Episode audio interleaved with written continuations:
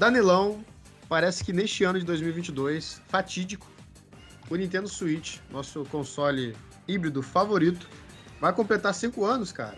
Olha só como é que o tempo passou rápido. Estou me sentindo cada vez mais velho, mas foram cinco anos aí muito proveitosos. O que, que você acha? É, cara, você sabe quando eu me olho no espelho eu vejo os cabelos caindo, mais ainda, né? Aparecendo um branquinho ali, mas é porque cinco anos voaram, cara. Foram muito rápido mesmo. Nem parece que faz cinco anos que eu consegui ali com, com muita alegria pegar meu suitão logo no mês do lançamento. Achei o cara lá, meu vizinho, sem querer, vendendo no LX, olha só. O cara me levou lá, comprei e, cara, dali pra frente foram cinco anos aí de muito jogo bacana, muita coisa boa e voou, cara, voou. E hoje, hoje, meu querido amigo Marcinho, comemoramos cinco anos da, do anúncio oficial, né, do Nintendo Switch, daquela apresentação, aquela que o Coisuminho pegou ali o Joy-Con, balançou, você já imaginou o cubinho de gelo na mão dele, aquela apresentação icônica ali que todo mundo falou que o Switch representava todo o histórico da Nintendo, né, de, de consoles, tudo que ela trouxe no passado, ela ela condensou no Switch, trouxe pra gente. Então, cara, hoje é, marcamos aí cinco anos da apresentação oficial do Nintendo Switch. Com certeza, aquele dia que o Coisuminho sensualizou no sofá, né? Sentadão lá, brincando com o Joy-Con, depois fez o copinho d'água. Foi nesse dia que a gente conheceu o Arms também, né? Se eu não me engano. Então, passa rápido, cara, o tempo passa muito rápido.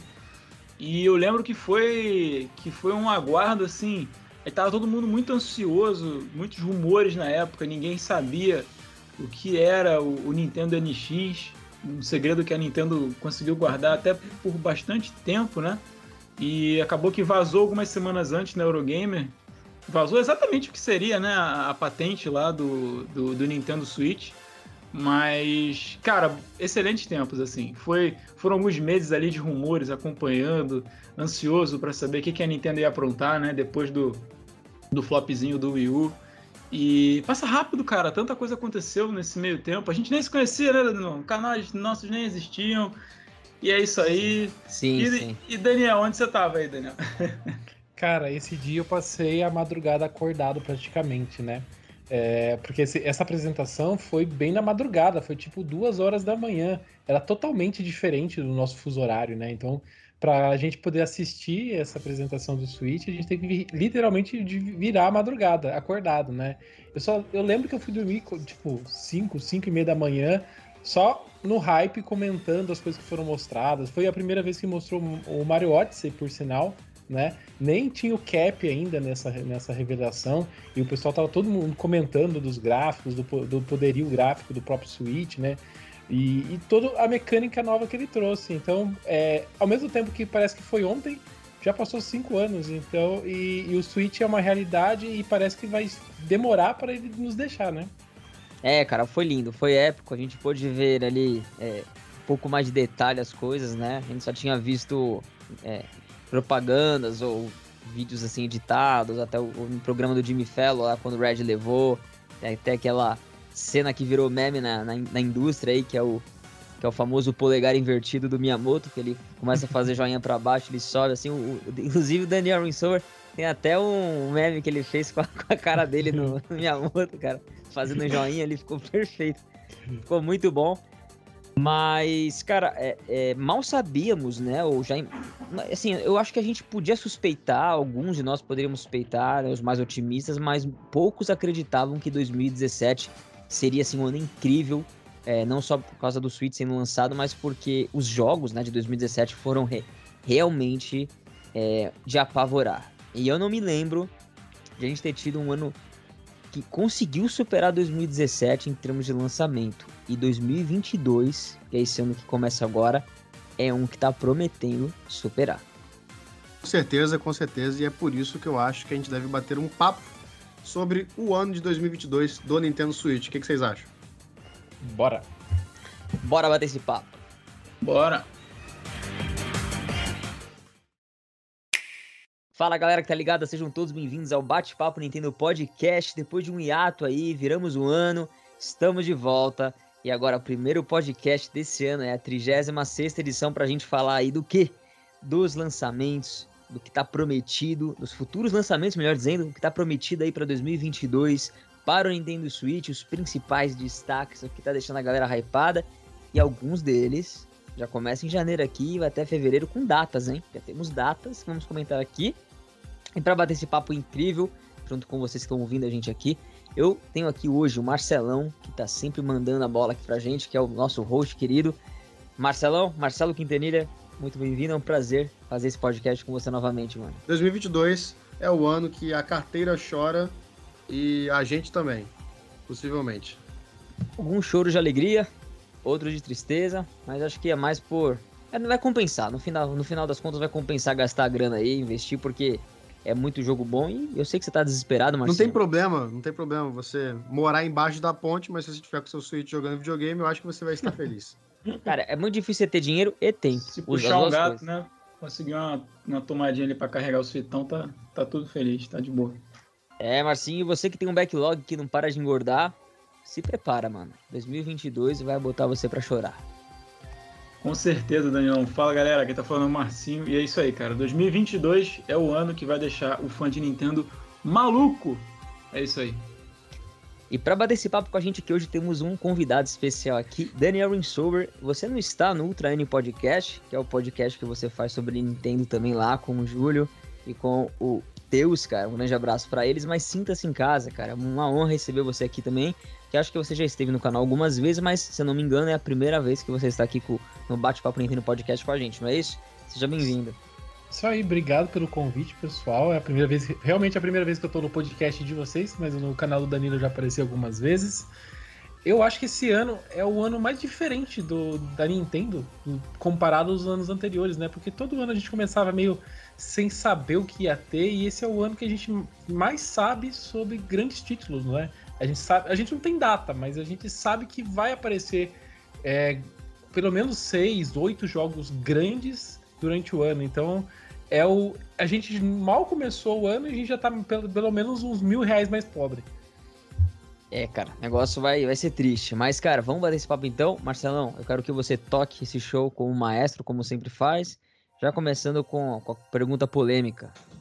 Vai ser ou não vai ser melhor que 2017? Cara, eu acho que vai ser melhor do que 2017, hein? Eu cravo isso. É, como o próprio Daniel falou, cara, a gente já tem aí pelo menos uns oito jogos aí na, no horizonte para sair. E hoje a gente vai bater um papo. Isso aqui é praticamente, eu acho que eu posso chamar de um crossover, já que a gente tem o Daniel aqui do Treino Podcast, então é um crossover entre podcasts.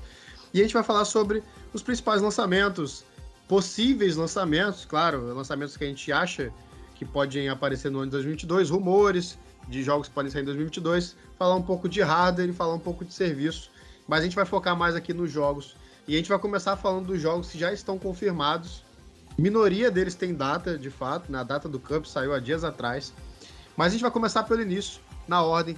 Pokémon Legends Arceus, um jogo polêmico, polêmico, que já vai sair agora no dia 28 de janeiro. Então, quando vocês estiverem ouvindo essa edição, o lançamento dele estará muito próximo e com certeza a gente vai jogar e a gente vai fazer um podcast dedicado a Pokémon Legends Arceus. Mas por enquanto, com os trailers a gente só pode imaginar como é que vai ser o jogo. Jogo polêmico, Danilo. Jogo polêmico. Mas a gente vai começar pedindo a opinião do nosso convidado maravilhoso, Daniel. Daniel, é, eu não sei se você é muito fã de Pokémon, é, eu sou bastante fã de Pokémon, mas eu gostaria de saber quais são as suas expectativas para Pokémon Legends Arceus. Eu sou fã de Pokémon, mas não sou fã praticante, vamos dizer assim, sabe? Eu não, não sou aquele que joga todos os jogos, eu jogo aquele que mais me interessa. Eu fiquei bastante tempo longe da franquia por conta dos portáteis. Eu sempre fui o cara muito mais do jogo de, jogo de, de TV mesmo, né? Então, eu jogo muito mais GameCube, Wii, o próprio Wii U, e joguei poucos os portáteis. Quem jogava muito os portáteis é até meu irmão, né?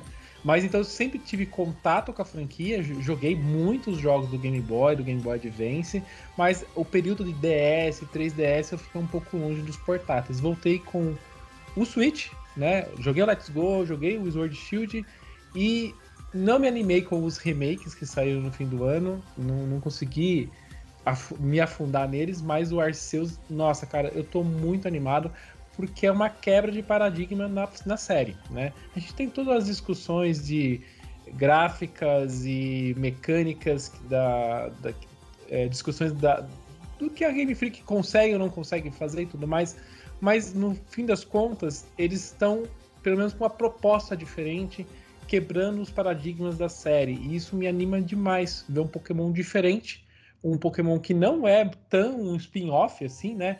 Traz as mecânicas que a série é conhecida e traz muitas novidades. Então eu tô muito animado. Parece que a, a, a, até a galera que estava um pouco mais triste deu uma animada com o novo trailer também, que saiu há, pouco. Então eu tô muito com vontade de experimentar esse novo Pokémon, esse novo jeito de jogar Pokémon. Maravilha, maravilha. O Danilo, já o Danilo, o Danilo não sabe se gosta ou se desgosta, né? Depende se o dia é ímpar ou par, ele vai estar tá gostando ou não do jogo. Então, Pokémon. Oh, então, então, Pokémon é foda. Né? Então, Danilo, hoje é dia 13, dia ímpar. Acabou de sair aí um trailer de gameplay completíssimo de 3 minutos de Pokémon Legends Arceus e boatos que você está um pouco animado agora para esse jogo. Tô animado, tô animadão. Inclusive agora eu tô jogando Pokémon Pearl e tô falando com vocês aqui nesse podcast ao mesmo tempo, então você sabe como é que eu sou, né? Eu sou um cara que eu sou instável, sou instável, sou que nem uma bomba de nitroglicerina, entendeu? Cara, assim, brincadeiras à parte, eu eu tava bastante, eu fiquei, eu fiquei bastante é, é, assim, des, desapontado. Acho que a palavra é essa, desapontado com a direção de arte, com a falta de elementos nos cenários que foram apresentados nos primeiros trailers.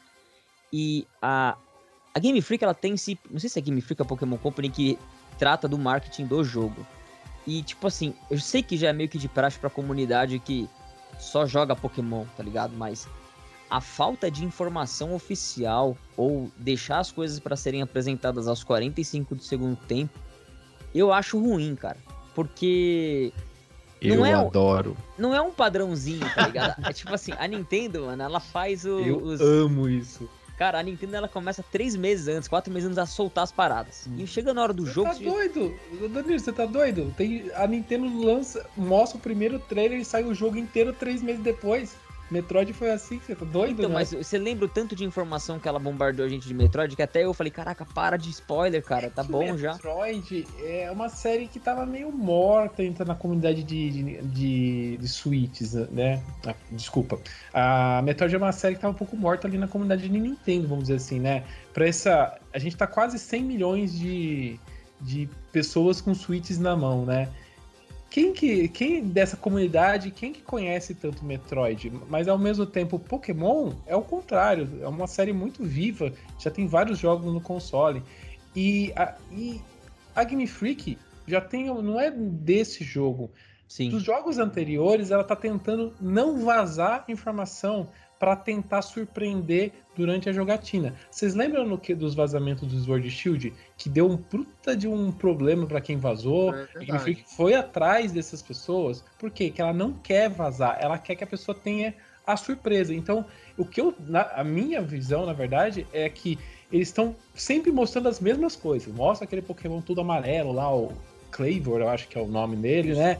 E mostra as mesmas regiões, o, os pokémons voando e nadando no mesmo lugar, porque parece que ela não quer mostrar muito. Pode ser também que tenha poucos ambientes no jogo, até pode, mas eu tô sentindo que ela tá tentando segurar para que quando a pessoa tenha o jogo na mão, a pessoa se surpreenda com o jogo. Se vai se surpreender ou não, a gente vai descobrir daqui uns dias. Que é o melhor dos mundos, realmente é você se surpreender com, com o jogo, né? É, é, então, que nem Breath of the Wild, quando eles mostraram lá o Great Plateau, eu falei, puta, já mostraram tudo, né, cara? Mas não, cara, tipo, tinha uma infinidade de coisa para descobrir. Então, eu, eu acho que, assim, até o trailer de hoje, a gente tá gravando esse podcast no dia que lançou o trailer de 13 minutos e meio, se você viu, sabe do que a gente tá falando, eu não tinha muitas esperanças de que, tipo, as mecânicas seriam legais, tá ligado? Cara, pelo que eles mostraram no trailer de 13 minutos, eu, eu achei interessante, eu gostei. Eu estava errado quando eu dizia que o jogo poderia. Eu estava preocupado que o jogo ia ser ruim, eu ia, ia ter o que fazer, a cidade ia ser crua. Cara, e tem bastante NPC, tem bastante coisa para fazer, tem, tem formas diferentes de você capturar os Pokémon. Eu achei fenomenal você poder, tipo, pela primeira vez na série, você tá andando e você escolhe a tua Pokébola ali, arremessa e da onde a Pokébola cai, o Pokémon sai e começa a luta, velho. Então, tipo. É, é, é, diferente, né? É uma. É, são, parece que é besteira, cara, mas. é, é algo que você agora você não simplesmente tromba o Pokémon invisível no mato e começa a piscar a tela e vamos fazer ver o que vai fazer. Não, você já tá vendo o Pokémon ali. Você pode chegar na surdina, você pode distrair ele, você pode tentar capturar ele sem ele perceber. Se ele entrar no modo agressivo, você tem que escapar. E aí, se você, se você tiver que lutar com ele, você tem que se posicionar para lançar a bola. Então, começa a ficar mais interessante o negócio, né? E são coisas que eu sempre quis, né? Tipo, por que que não... Por que que Pokémon não pode ser um misto de batalha de turno com batalha de... É, a real time, como o Ninokuni. Eu sempre falei isso nos, nos meus vídeos, na, nos, na, nos talk shows, no né, podcast, sempre falava isso. O que tá acontecendo, velho? Né? É, é, só atacar saquinho de purpurina no, no, no, inimigo? Não sei. Mais ou menos, tá? Não, não, não sei, cara. Falta é. muito ainda pra chegar no Noku, na minha é. opinião, no, no, sentido que você tá falando aí. é, o que, eu, o que eu percebo é que, assim, de novo, não joguei o jogo ainda. Mas o que eu sinto é que se Legends der certo, espero que não seja mais um Let's Go que só tem um título e morre. Espero que ele continue e que tenha muito espaço para engordar conteúdo e mecânicas no jogo, tá ligado? Então vamos ver, né? Como é que vai ser? Não sei se todos vão passar na mesma época, do pano na cabeça, lá com a menininha do pano na cabeça, mas vamos ver, né? Marcinho, a pergunta que eu te faço é o seguinte: você é público-alvo? Cara, então. a pergunta é complexa. Assim, eu tenho muito carinho por Pokémon, eu gosto de Pokémon. Inclusive, foi a franquia que me introduziu aos JRPGs.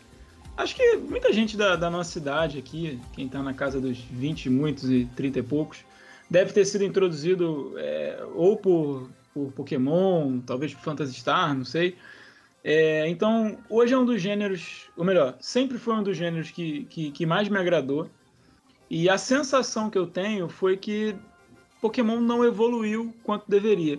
Talvez assim, é, pro, pro lado bom e pro lado ruim, o sucesso de Pokémon, a, a fama toda, o, o status quo dele acabou engessando um pouco a série né? E também tem outra questão que, que era uma série, a série principal, ela ficou, ela ficou presa em consoles portáteis durante todo esse tempo. É, então a, a, Game Freak, a Pokémon Company, inovava muito pouco fora da série principal. Eu sei que mecanicamente nós tivemos, para quem é fã core ali da, da, do jogo, tivemos muitas novidades, muitas mudanças em relação ao que era antigamente, mas para eu que sou um jogador, digamos assim, casual de Pokémon, eu quero apenas um JRPG para eu jogar, para eu abrir, fazer minha campanha de 30 horas e zerar. Cara, eu acho chato. Eu acho que Pokémon em 2020 é um jogo chato de jogar. Em 2018 era eu tipo o, Pokémon Let's Go Pikachu era um jogo que eu botava para dormir, entendeu? Eu tava sem sono, eu ligava coisa e dormia com, com um videogame na mão. Porque uma, a série não, não, não progrediu como uma franquia de, de RPG, campanha single player.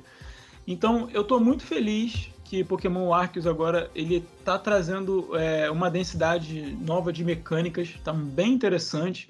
Tem deu uma modernizada em vários aspectos. Esse trailer foi, foi bem empolgante. Eu ainda acho que em termos técnicos ele ainda está um pouquinho atrasado, né? É, Para o tamanho que tem a franquia Pokémon, acho que poderia ser investido mais. Tô falando de gráfico, resolução, tô falando de, de tudo, de, da apresentação como um todo, das animações, que melhoraram muito, é verdade, mas ainda estão um pouquinho atrás. Tô falando de dublagem, né, de cutscenes, de coisas que a gente vê em JRPGs, até da própria Nintendo. Você pega, sei lá, Fire Emblem, você pega um Xenoblade, você tem 100, 200 horas de jogo, tudo dublado, tudo, sabe? É, eu, enfim, é, são coisas que eu, eu sinto falta né? As animações da Xenoblade, as animações de Fire Emblem são animações belíssimas de, de combate e tal. Mas enfim, cara, eu gostei do que eu vi. Talvez, assim, eu seria o público-alvo. Não tô vendido, mas assim, vamos ver, cara. Se, se for legal, quem sabe, por que não? Né? Se você quiser emprestar também, eu aceito. É um passo no caminho certo que a Nintendo tem que fazer. Por quê? Porque claramente não é apenas um spin-off. Eles estão tratando como se fosse ah, ou uma subsérie, assim, uma, uma coisa meio paralela à série principal, mas parece ser tão importante quanto os jogos da linha principal. Então eu acho isso, eu acho isso bacana, sabe? É, com certeza. Eu acho louvável o fato deles estarem arriscando em alguma coisa nova. É, mas eu prefiro, para manter o meu hype aceso, eu prefiro pensar como o Daniel falou. Eu acho que eles estão escondendo. Não, não é que eu acho que eles estão escondendo o jogo. Eu espero que eles estejam escondendo o jogo. Porque por, tu, por, tudo que a gente viu até agora, inclusive pelo trailer de hoje, e Danilo, eu discordo de você completamente. Eu não acho que o trailer de hoje fez tanta diferença assim no que eu penso sobre o jogo. Porque o trailer de, de hoje, para mim, ele mostrou muita coisa que eu já tinha visto, só que explicou um pouquinho mais. Gente já tinha visto como é que era a batalha, já tinha visto como é que era a aproximação, já tinha visto a questão do, do personagem rolando, a gente já tinha visto a cidade, a gente já tinha visto a interação com o NPC, a gente já tinha visto. Foi um ambiente. trailer organizado, né? Foi um trailer organizado, aquele trailer que a Nintendo sempre solta no meio de lançamento, explicando tintim por tintim do jogo. Né? Agora ela organizou e a gente teve ali um trailer ali no português de Portugal para dar uma entendida melhor, né? apesar de que eu acho que o português de Portugal só complica mais ainda a nossa vida, né? Uma linguagem parece Concordo. que é totalmente formal. Inglês, né? Eu fiz o react aqui do trailer, fiquei confuso várias vezes, mas enfim.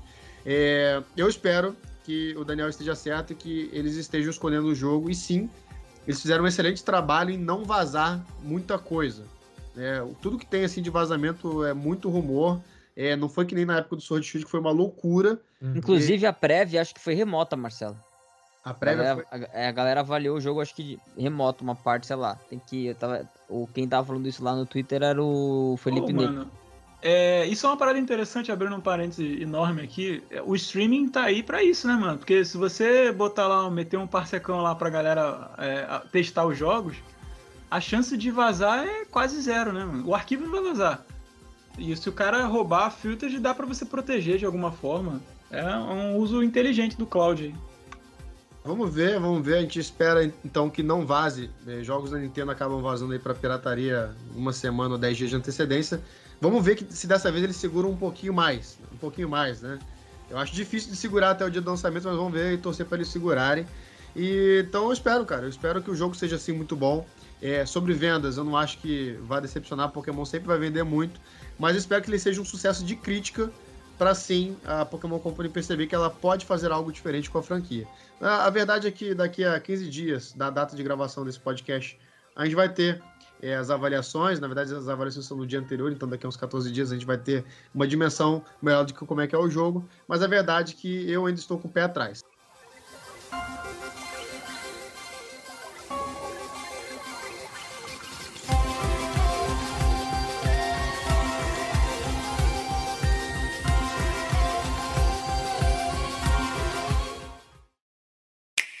Continuando aqui, um jogo que eu não estou com o pé atrás definitivamente. Foi um jogo que a gente teve um trailer recentemente mais completinho, mas não é o trailer completaço ainda, né? Isso a gente vai ter mais pra frente.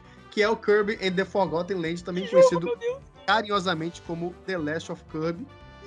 Que vai sair no dia 25 de março, nós tivemos a data divulgada. E, cara, olha, eu não sou. não vou falar. Eu, eu não vou mentir, não vou mentir pra vocês. Não vou falar que ah, eu sou muito fã da franquia Kirby. Não. É o, o GOT Kirby... do ano? Pô, não sei. Não, aí não. Aí não, ah, tem muita lá. coisa Fala. É o gote pra família. Já, já deu pra trás, já. Mas é o gote pra família. Club é meu personagem favorito do Smash Bros. E eu não vou deixar de jogar esse jogo. Marcinho, a Nintendo, ela. Uma coisa ela sabe fazer: jogos de plataforma 3D. E esse Kirby parece estar entregando um excelente produto. Com certeza, cara. Eu gosto muito dos jogos do Kirby, principalmente o, o Kirby Superstar e também o Epic Yarn, cara. São dois jogos que eu gosto muito. É, o de Switch, que agora eu esqueci o nome, Star Allies, eu, eu não consegui jogar porque eu achei assim, eu achei muito fácil, fácil, fácil, fácil demais e é tão fácil que chega a ser chato. E só que, cara, eu, eu me animei muito com esse novo, parece estar numa pegada diferente, né? Kirby 3D. É, o jogo tá lindo, né? Tá muito fofinho. E os colecionáveis, é, jogatina co-op também. Cara, eu, eu gostei. Eu senti uma vibe assim, aquela primeira, aquele primeiro mapa lá tinha a vibe The Last of Us, a gente ficou brincando. Mas nesse trailer eu senti uma, eu senti uma vibe muito mais Mario, sabe? Senti uma parada meio Mario Odyssey, meio não Mario Galaxy, né? Porque Mario Galaxy tem a questão da gravidade, mas enfim, eu, eu senti uma, uma, pegada mais de Mario, cenários bem variados. Mapa, né? Ele tem um mapinha para você é... viajar pelos, pelas fases, para você selecionar para onde você vai.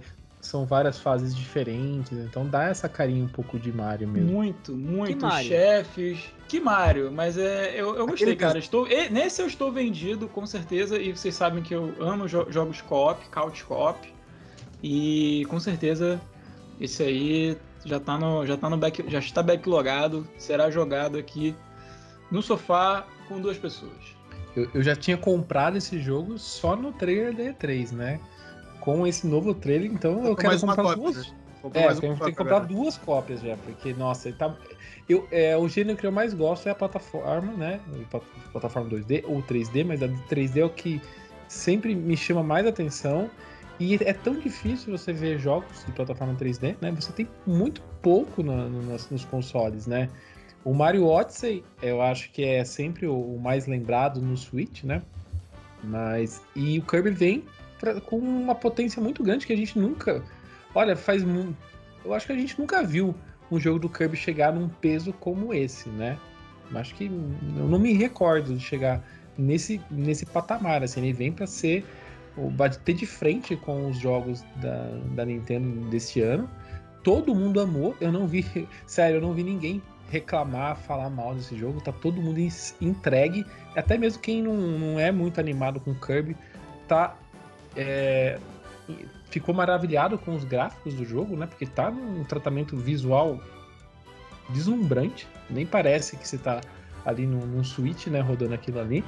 Cara, eu tô muito animado. É, eu acho que é o, o Tirando o Zelda, né? Que Zelda é outro patamar, mas é, Kirby é o jogo que eu mais tô esperando esse ano. Danilo, além de tudo, esse jogo está lindíssimo. Esse aqui não tem como botar defeito em gráfico, meu amigo. Não tem como. Nem em gráfico, nem em direção de arte, porque assim, realmente é um negócio muito bonito de se ver. É aquele jogo fino que você fala assim, pô, é isso aqui que o Switch é capaz. E, Danilão, eu sei que você ficou empolgado. É isso. É, a, a isso, definição isso. É, é, é, é, a, é a nossa frase lá predileta. É isso, Nintendo. É isso. É isso que a gente quer. É esses jogos maravilhosos que ela faz com qualidade, mano. É, é, é, quando eu sou. Eu sei, eu sei que eu sou chato, cara. Talvez eu seja o cara mais chato da comunidade, entende? Eu sei. Eu, eu não vou negar. Mas, cara, quando o negócio é bem feito, cara, tem que enaltecer e não tem como não comparar, velho. E você vê um trailer de Kirby logo depois de, da polêmica de Pokémon, cara, fica muito mais gritante, assim, a beleza do jogo, cara, sabe? É, muito bem. É, não é questão de ah, serrilhado, 4K, não é disso, cara. Não é o LED, o mais brilho, né? É a questão da, da direção artística ali, da cuidado, do carinho, de onde colocar os assets, de como trabalhar a programação, para o jogo ficar visualmente um banquete, cara. Eu tô feliz demais porque eu tenho certeza que a jogabilidade vai estar tá incrível, o gameplay vai estar tá muito top, as áreas vai estar tá muito bom, cara. Vai ter vários segredos nesse jogo aí. É compra certa, cara. É, é, é assim, é o primeiro jogo que nem o Daniel falou que é, é unânime, cara. A galera vai jogar feliz da vida e amarradona. Aí eu vou fazer mais um apontamento aqui. É, realmente eu acho que é, é, é, é unânime. Esse é o tipo de trailer que você vê assim as pessoas não têm muitas críticas. Eu fiz uma crítica no Twitter, algumas pessoas não gostaram, mas eu vou, não vou deixar de pontuar aqui. É, que não acho que diminui o jogo, não. Eu só fiquei chateado por não ter a opção de jogar co-op online. Mas assim, cara, pô, o jogo tá, pô, sei lá, 10 barra 10 do que eu vi, entendeu? Isso não é uma crítica que eu acho que que vai tirar ponto por alguma coisa, não. É só uma, uma opção a mais que eu gostaria de ter. Cara, mas é algo que a gente tem que deixar claro que quando você critica algo num jogo, ou fala, putz, podia ter aquilo, você não tá querendo dizer que todo o resto é uma merda, ou que você não vai ah, jogar, sim, ou que você tá desmerecendo. Tanto que, se fosse assim, né, nenhum jogo, todo jogo seria nota 100, nota 10, não é? E não é, todo jogo Sim. tem prós e contras, cara, normal. Isso, e, e, e, se vocês me permitirem mais uma previsão aqui, e, pô, cara, eu acho que isso pra mim é quase certo, não, não tem discussão. Esse vai ser o jogo de campo mais vendido da história. Tá? Vai ter DLC, hein? Tô... Escuta o que pode, eu tô te Pode ser também. Assim, o campo mais vendido, se essas informações que eu tô lendo aqui não, são, não, não estão erradas, foi o Dreamland, de Game Boy, que vendeu 5 milhões e pouquinho. O de Switch, 3 milhões, um pouco mais de 3 milhões. Eu acho que esse jogo vai passar essa marca aí com tranquilidade. Tá? É um ano forte para o Nintendo Switch como um todo. É, se não tiver problema com, com o estoque, porque eu sei que a Nintendo meio que já falou que pode ter problema, mas de toda forma, se não tiver problema, você tem 100 milhões de consoles de base instalada, cara, para esse jogo vender mais de 5 milhões, para mim é mole. Tá? Então, é. Marcelo, só algum, antes de você passar para o próximo jogo, é, essa questão realmente da crítica, cara, é, não é uma coisa assim, ah, chato, todo jogo é a mesma coisa. Cara, a gente tá vivendo em 2022 e praticamente todos os jogos que saem hoje no mercado, eles têm essa opção de você jogar co-op é, pela internet. Porque, por exemplo, a rotina do Marcelo. O Marcelo é um cara que mora, que, que mora com o pai, o pai não joga videogame, e ele não vai poder experimentar esse jogo co-op muito provavelmente. Ainda estamos no meio da pandemia, Quer dizer, quando que o Marcelo vai para algum lugar jogar, entendeu? Ele vai ter que jogar sozinho.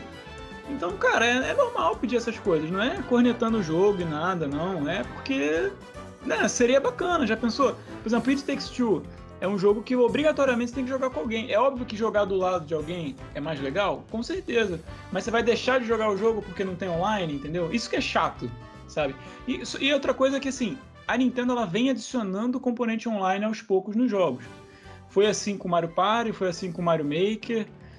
Sei lá, vai que é, ela Por isso que eu falei da DLC. Nele. Vai que ela coloca uma atualização vai que, que ela permite. Coloca. É, é uma pena não vir é, Day One, porque, por exemplo, o. O de. Qual é o nome do. O Bowser Fury que veio?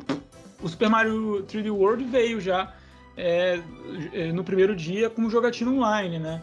Então eu acho que já dá para cobrar sim que a Nintendo é, lance esses jogos já com essa opção. Ela já fez isso no passado, então a, a, a pedida é válida, Marcelo. A galera ficar te criticando. Vamos torcer, senão eu dou um pulo na sua casa e a gente joga um pouquinho. Combinado? Beleza. Só pra ver como é que é. Deixa eu falar um rapidinho. Eu concordo claro. com vocês. Eu acho que a, a gente tá em 2022 já, né? Esse tipo de coisa já é, é um padrão, né? Não é uma coisa incomum já. Eu acho que toda vez que você tem uma, op uma opção de multiplayer, você já coloca ali o multiplayer de sofá, o multiplayer de, de via internet, não, não, desabona ninguém, sabe? Não diminui nada, sabe, o produto. Pelo contrário, amplia. Então eu concordo com vocês. É, tudo, só que no Kirby, que como é um jogo tão simples, é, jogar de sozinho já é um jogo bem simples. Jogar de mais, mais um jogador fica mais simples ainda. Então eu acho que só não afeta tanto assim o gameplay, mas eu acho que é, a gente sempre tem que lutar por acessibilidade, né? Dar a opção, dar o acesso, dar as funções para o jogador. Então, nisso eu concordo. E agora a gente entra em jogos que estão confirmados para o ano de 2022. Mas é aquilo, né, gente? O jogo, o jogo tá confirmado até 2022, até a empresa chegar e falar que vai adiar. Mas isso não é uma postura normal da Nintendo. A Nintendo, quando ela diz que vai sair, normalmente ela tem muita certeza disso. Mas sabe que a gente Pegamos ainda vai... Breath of the Wild como exemplo, né? É, the Wild como exemplo, que também a princípio tá confirmado. Mas e adiou 26 vezes, mas tudo bem. não, tudo bem. Mas assim, não fica aquela coisa feia. Normalmente a gente tá acostumado lá com, com, a, a com o PlayStation, que crava a data do jogo e adia, isso já é uma coisa comum. Não, a, Nintendo, a Nintendo tem crédito para fazer isso. Sim, a Nintendo tem crédito para fazer isso, mas é o que eu tô dizendo. Os jogos a princípio estão confirmados, pode ser que esse podcast esteja datado e os jogos já tenham sido adiados. Mas, a princípio, Splatoon 3 é um jogo que sai neste ano de 2022 e é um jogo que a gente não tem muitos detalhes. É, Marcinho, você foi um cara que, que me introduziu a franquia Splatoon, insistiu bastante para eu comprar. É, eu comprei, joguei, me diverti bastante. E eu espero que Splatoon 3 seja uma evolução do segundo jogo, corrigindo algumas questões ali online que eu tenho ali é, com o segundo jogo, que eu acho que fica um pouco de, devendo um pouco. Mas para mim que é um jogo multiplayer que é muito diferente de tudo que a gente está acostumado, cara. E é muito divertido de você se jogar ele até hoje. Então, assim, você que me introduziu o Splatoon, obrigado por isso. Quais são as suas expectativas para o terceiro jogo da série? Pois é, Marcelão, Splatoon, cara, é um jogo que eu amo de paixão. É... Chegou como uma surpresa no Wii U, eu joguei bastante no Wii U também. E Splatoon 2 foi. Assim que eu comprei o Switch, eu comprei basicamente para jogar ele, comprei em. Meu Switch foi em setembro, já comprei junto com, com o Splatoon. Tinha pouco tempo ali de lançado. Eu gosto muito. E assim, eu não vejo. É, eu não vejo a reinvenção da roda com o Splatoon 3 e não tem problema, eu acho que é, a fórmula de Splatoon é muito legal. Eu só, eu só acho que a Nintendo ela precisa olhar um pouquinho mais para fora para poder é, melhorar o componente online, comunidade do Splatoon de continuidade do jogo. Porque assim, em termos técnicos, mecânicos, para mim eu acho divertidíssimo. Só que, como um jogo é, multiplayer, cara, a Nintendo tá muito atrasada. Ela tá fazendo as paradas assim muito na caixinha dela. Então, assim, falta. É... Ela tem que olhar, sei lá, para Fortnite, ela tem que olhar para Apex, ela tem que olhar para Genshin Impact, ela tem que ver como esses jogos funcionam e tentar fazer alguma coisa assim com o Splatoon. Não tô falando nem pro jogo virar freemium, não. Pode até continuar sendo um, um título cheio, mas questão de temporada, questão de atualizações, É, questões de você poder jogar com seu squad, porque, tipo, Splatoon, pô, se eu for jogar com meus amigos, eu só consigo jogar ranqueada, eu não consigo jogar um turf com meus amigos. Aí eu tenho que esperar todo mundo subir pra ranqueada, e aí a gente vai na ranqueada, a gente toma uma sova, porque, né, a gente pega um monte de coreano viciado lá. Então, assim, cara, tem umas coisas na minha cabeça que não entram. Então, ah, você vai jogar o Salmon Run, só pode jogar no, na hora que tá aberto. Se você for jogar nas outras horas, você tem que criar uma partida privada. Quer Dar a dizer, opção de pular aquelas meninas falando Cara, toda Por vez favor. você liga o console. Mano, mas é um, isso é evento, é, é um evento, cara. É da hora pra caramba. Ah, não, ah, não, não. Ah, Deixa Não, a mano, falar. não, mano, não, mano, Danilo, não faz isso. Cara, tem certas coisas, por exemplo, você não pode sair no meio da. Tipo, você clicou, você deu ready, você não pode sair. Eu não posso cancelar, eu tenho que fechar o jogo e abrir de novo e ouvir elas falando. Ou então deixar o jogo fechado, deixar ele desconectar. Tipo, uma gambiarra louca, entendeu? Então, assim, a, a minha única ressalva com o Splatoon é isso. É, é a usabilidade ressalva, do Uma jogo. série de ressalvas. Não, é. A minha única ressalva não, não tá relacionada à- hora que você pega o controle e joga. É todo o resto, entendeu? O Márcio tá fazendo essa crítica aqui, gente, mas o, o, o Splatoon 2 é um jogo impecável pra ele, inclusive, tá? Isso aqui a gente não tem dúvida quanto a isso. Não, eu adoro. Concordo com ele que no quesito online, às vezes A peca alguma franquia é perfeita no gameplay, na história, no, no, no, no gráfico, é tudo, cara. O negócio e- é, é perfeito. E falta Marcinho, aquela parada que faz você voltar. Falta o, o- o passo de batalha, tá ligado? Falta o fator Naruto lá, falta o fator bagulho que faz a galera ligar o Fortnite, trocar o mapa, trocar o caceta e tal. Eu joguei durante bastante tempo, né? Larguei mais de umas 100 horas no Splatoon 2 Se o lá. Daniel, se o Daniel Mas não enfim. explicar agora por que, que a Nintendo não faz isso, eu vou. Vai lá, Daniel. Então vai, vai. Não, não, vamos lá, assim, eu acho que tem essas Nintendices da Nintendo que, ao mesmo tempo, enche o saco, ao mesmo tempo dá um. dá um. dá a diferença do Splatoon. É, você não ter as opções de cara, enche o saco, mas é o, é o diferencial dele. Se é bom ou ruim, acho que vai de cada um, assim, mas eu também prefiro que você. que o jogo me dê as opções e eu escolho a forma que eu vou jogar e não ele ficar me conduzindo pelo jogo, sabe? Eu gosto de- do Turf War, eu gosto do- do- dos, dos vários modos de jogo que o jogo me traz, mas eu tô muito hypado pelo que parece ser esse modo. É, o modo single que esse jogo vai trazer. Parece Isso que é isso? Esse jogo vai ter. Ele, ele é apresentado pra gente, tem o Splatoon lá, ele- eles mostram tudo durante os três, mas a primeira coisa que a Nintendo vem e me mostra é o single player. E parece estar muito diferente. E eu, eu tô muito animado pra ver o que, que ela vai entregar no single player, porque eu acho que eu entendo, entendi as as reclamações do Marcinho. Eu gostaria também que a Nintendo tirasse aquela falação do começo, eu acho desnecessário. Deixa, deixa as opções para as pessoas é, personalizarem as partidas. Não precisa dessas coisas. Dá a opção. Já o passe de batalha, Não, eu não, ra- rapidão, eu acho que só, desculpa, eu, eu nem reclamo da rotação, porque a rotação de mapa é um negócio que tem em todos os jogos, entendeu? A questão é de você, por exemplo, você não pode formar teu squad pra jogar turf.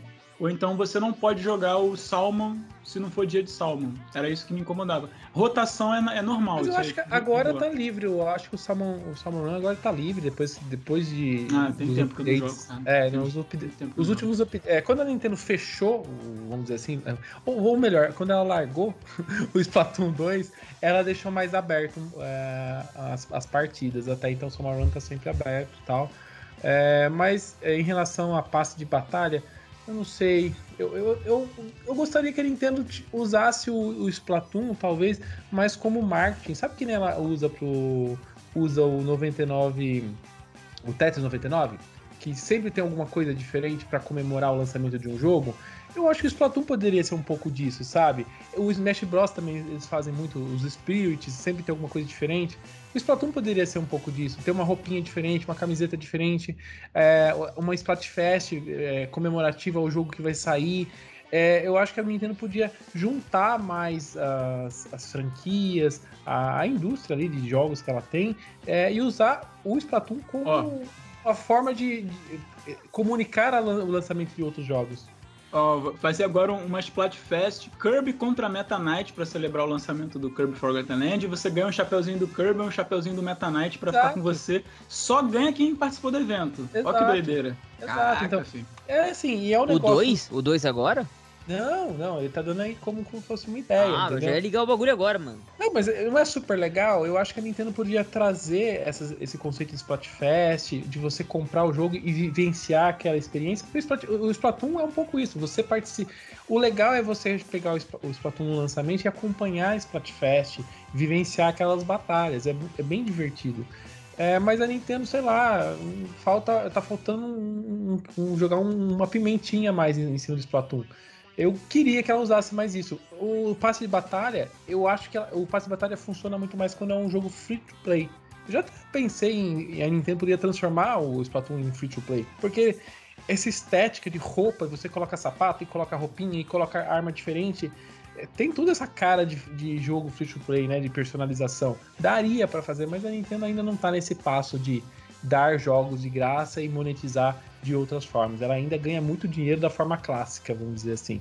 Mas eu queria que ela usasse mais o, que ela já tem, que é a Splatfest e usar mais as franquias dela e, e usar mais o Splatoon como ferramenta de marketing. Até pra complementar o que o Daniel falou, que eu concordo com ele, é o seguinte, Marcinho. Beleza, eu, eu, eu acho legal sua ideia. Eu acho, que seria, eu acho que seria bacana na prática. Mas a partir do momento que a Nintendo se compromete com um sistema desse, ela impacta o lançamento de um Splatoon 4. Vamos supor que o Splatoon 3 seja assim, do jeito que você falou. O Splatoon 4, ele começa a perder um pouco o sentido, tá ligado? De existir. É, e a partir do momento que ela abre uma parada mais de temporadas e alimenta aquilo, ela começa a cativar um público numa parada que o cara injeta tanta coisa ali dentro, né, que de repente ele ele ele fala, caralho, mas eu, eu joguei tantos anos aqui e agora eu tenho que comprar um jogo novo, full price, pra jogar e começar tudo do zero, né? Eu não posso, é, sei lá, carregar meu- minhas coisas por outro jogo? E não, porque o outro jogo é outro jogo, tem outras coisas, foi feito de outro, né? De repente tem algumas mudanças, então a partir do momento que a Nintendo abre, essa, abre desse jeito que você falou, ela perde o modelo que ela faz hoje, que é o interesse dela de a cada novo console, né? Agora dois por console, pelo jeito, ela conseguir lançar uma, uma versão nova e conseguir ganhar dinheiro em cima e ter um começo, meio e fim e acabou. Por quê? Porque ela quer, que te- ela quer que você compre agora o próximo. E depois ela quer que você compre o próximo, que é um pacote, entendeu? Sei lá, eu, É, eu, pre- eu acho que eu, eu, Concordaria, concordaria com Isso- você. Não existe Call of Duty e FIFA. Que É. fazem exatamente isso que você tá falando. Eles vendem o jogo e eles vendem conteúdo em game e eles lançam jogos com frequência. Então eles ganham nas duas frentes. A Nintendo, cara, claro, ela não vai fazer um Splatoon por ano.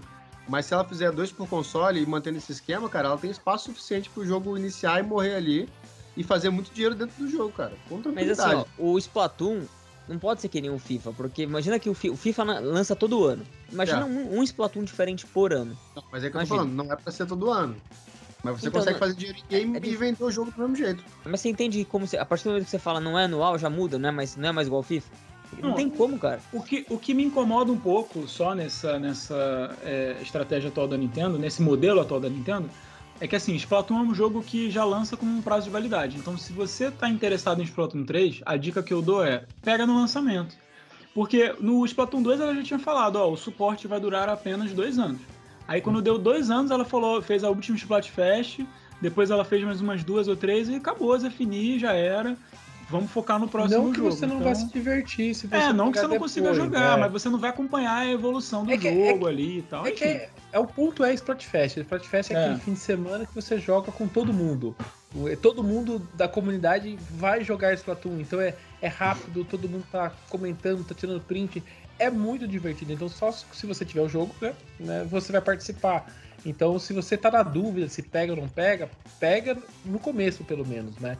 Pois aí você já embarca no- na viagem. E pra quem não joga de final de semana, só tem a semana pra jogar à noite, dane-se também, porque Splatfest só acontece no final de semana. Então, assim, Splatfest é é um peido do, dentro do jogo, cara. Tá ligado? Então, dane-se, cara. O, o jogo não morre, ele continua ali com a base instalada jogando. E essa galera que tá viciado japonês que você toma um couro, estão só esperando o, o Splatoon 3, cara. E vai ser assim. Vamos ver se, de repente, isso um dia mude, mas eu acho difícil. Ainda mais agora colocando o modo campanha mais, campanha mais parrudo. O modo campanha do Splatoon 2 é muito legal. Inclusive, estou devendo jogar DLC que tem mais, mais modo single player ainda.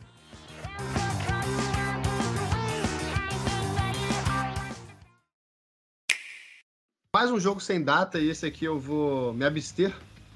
de opinar, que é o Advance Wars 1 mais 2, que é o Reboot Camp, que é o Advance Wars 1 e 2, só que o remake. Esse jogo que ia sair no final do ano passado, se não me falha a memória, em dezembro, tô correto? Só que ele foi adiado e deve sair aí no, no primeiro semestre de 2022. Mas sim, esse você é público-alvo, né, cara? Você sobra em ser público-alvo desse jogo. Eu gosto desse joguinho de. Embora você talvez não jogue esta versão, né? Cara, é... eu confesso, eu achei esse jogo absurdamente caro pelo que tá entregando. Eu, eu acho bacana essa, esse movimento da Nintendo, inclusive eu já falei isso em vários podcasts, de pegar essas franquias menores e dar na mão é, das, dessas empresas. Então, assim, esse é um jogo que foi dado na mão da WayForward, tá belíssimo, belíssimo, mas eu ainda tô achando caro para dois remakes de jogo de GBA, perto do que a gente vê por aí, acho que era para ser um jogo de no máximo 40, 40 dólares, né? De toda forma, cara, são jogos muito legais. É, é, é, é, é feito pela mesma empresa, ou melhor, não o remake, né? Mas enfim. Esse é um jogo de, da, da Intelligent Systems, que é a mesma do Fire Emblem. Só que a diferença é que o Advance Wars ele, ele parece mais com um jogo de estratégia do computador, de você comprar unidades, e é, o Fire Emblem tem mais um aspecto RPG, né? De você passar de level, de você perpetuar suas unidades, trocar de classe, tro trocar de classe. Enquanto o Advance Wars, cada mapa é uma história, é uma estratégia diferente. Você pode pegar uma abordagem diferente. Você tem que capturar as cidades para ganhar dinheiro e, e montando as unidades, né? Vai montando artilharia, é, bazuca, morteiro, é, tanque de guerra, jipe, por aí vai, avião. Enfim, é, é, é muito louco. Para quem quer dar uma aquecida, cara, tem um jogo que é muito inspirado em Advance Wars no Switch já, que é o Wargroove. Custa bem baratinho, deve estar na casa dos 30 reais aí, tá na promoção diretão. E eu acho até que o Wargroove ele é melhor do que Advance Wars, que é melhor do que o, o, o de DS também, que eu, que eu gostava muito. Porque ele tem uma campanha sensacional, os gráficos são incríveis, ele é na temática fantasia, mas assim, todas as unidades do Advance Wars os caras traduziram para a temática de fantasia. E, e, é muito bom, cara. Tem online, tem um monte de coisa. E vamos ver agora é, o Reboot Camp se vai superar aí o clone. Mas assim, lindo ele tá. Me preocupa um pouco esse adiamento, que foi do nada, assim, o jogo foi adiado. Se eu não me engano, agora ele, vai, ele tá para abril, cara. Tem que olhar aqui. Deixa eu olhar no site da Nintendo. Na pra verdade, quando ele tá. Ele, é. Oficialmente ele não foi, não foi datado. Não, assim. não tem todo data, mundo, né? Todo mundo tá. Vazou data de abril e tal, mas ele, datado, datado ele não tá. Posso ser o chato? Pode, eu detesto esse, esse ah, tipo de, Kika. de. Não, eu não gosto desse tipo de comentário de taxar o jogo não deveria valer tal preço. Ah, jogo... tá, tá, desculpa. Ele você falar que o jogo é chato. gostar do jogo é chato. Tá, Porque, tá, tá. cara, isso vai muito de opini... é opinião pessoal, sabe? Aí a pessoa quer pegar uma opinião pessoal e taxar no que ela gosta vale a pena, o que eu não gosto não vale a pena, sabe? Eu não gosto muito desse tipo de papo, assim. É, tá sendo entregue dois jogos se a gente fosse pensar assim, então Link's Awakening também não deveria ser lançado. Com... Ah, não, eu, também, eu também achei eu o Link's Awakening muito caro, muito só pra tipo constar. De coisa. Eu, acho que assim, se você gosta do jogo, a pessoa vai jogar independente se o preço é pequeno ou caro. Não é porque eu, sei lá, vou pegar um jogo, um FIFA 2014 tá custando 5 reais que eu vou lá e compro, sabe? As coisas não funcionam exatamente dessa forma, sabe? É, eu não, sei lá, eu não gosto muito quando as pessoas diminuem um produto, sendo que Ainda mais um jogo desse que não foi nem, nem mostrado, né? A gente tem o trailer da, da E3, que tem nem um minuto de, de, de, de duração, né? E tá muito, muito cru ainda, né? A gente não sabe se vai ter batalha online, que a gente tava falando agora há pouco, né? Quem sabe a gente pode, pode brincar é, online com as pessoas, pode ser que o conteúdo com certeza vai ser bem amplo, porque são dois jogos num pacote só. Então, com certeza a duração vai ser bem extensa, porque já os jogos de Game Boy, se eu não me engano, um deles já tinha mais de 12 ou 15 horas de duração, né? Então, eu acho que sim, em relação a conteúdo, se você gosta de um jogo de estratégia, é, ele está sendo entregue em um formato bem bonitinho. Eu acho que é uma boa pedida para quem gosta do gênero. Para quem não gosta do gênero, com certeza não vai, não vai se interessar. Eu é um dos jogos que eu estou mais curioso, assim. Eu quero comprar, mas eu ainda tô curioso para saber o que, que, realmente eles vão entregar ali. Se a gente vai conseguir jogar. É, se vai ter novos conteúdos além do que é o remake. Eu acho que não, né? Eu acho que eles só vão dar um Ctrl-C, Ctrl-V, porque é assim que a Nintendo trabalha com remake, né? Mas vamos ver. Eu já sou outro tipo de chato, chato que não gosta. Então, próximo. É, eu não vou falar que eu não gosto. Ah, não, não gosto também, senão eu jogaria.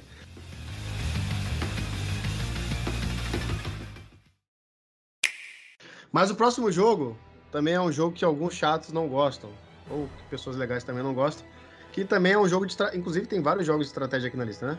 Que é o Triangle Strategy. É o ano do joguinho de estratégia, é o, é o né? jogo de estratégia, o Triangle Strategy é um é jogo da Square, ano. uma pegada Final Fantasy Tactics. E sim, esse me agrada muito mais do que Advance Wars, porque eu joguei bastante Final Fantasy Tactics, tanto de PlayStation quanto o de GBA.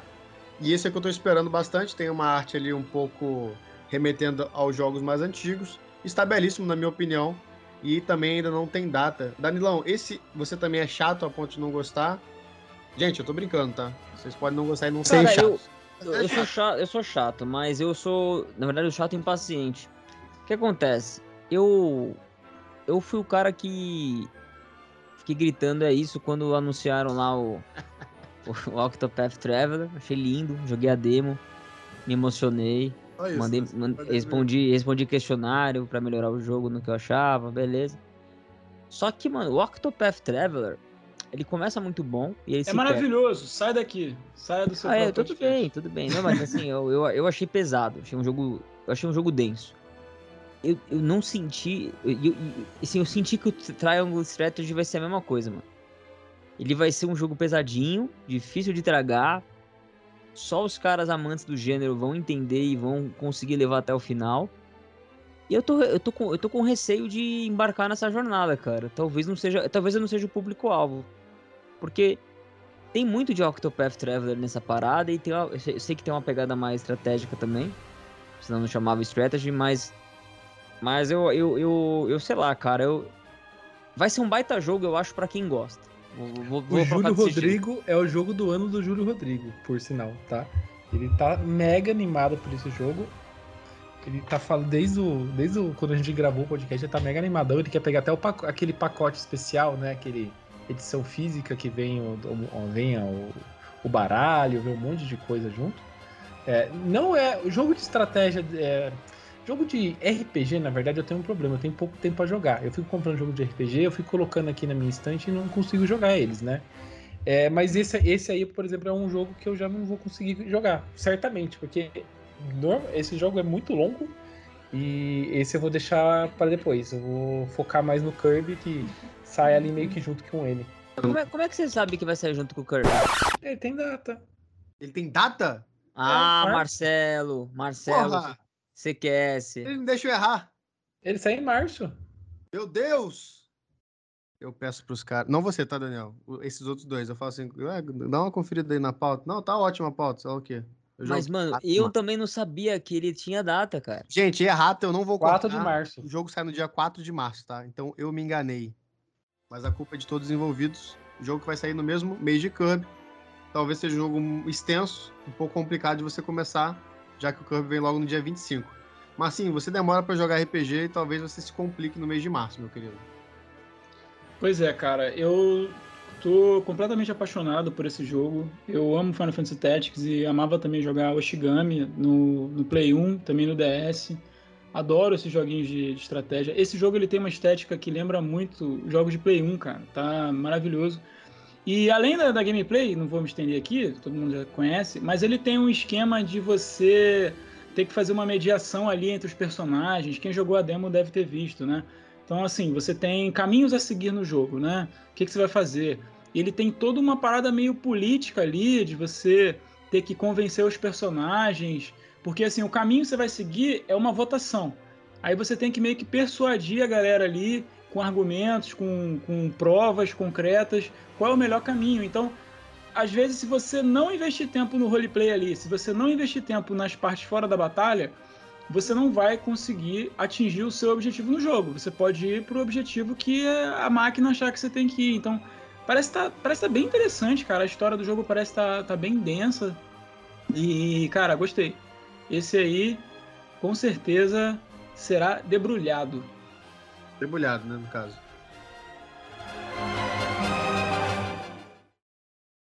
E mais um jogo de estratégia. Esse é o último, eu prometo. E que eu acho que não tem data, a não ser que eu tenha sido enganado pelas fontes. Mario Rabbids Sparks of Hope, que é a continuação do Mario Rabbids Kingdom Kingdom Battle.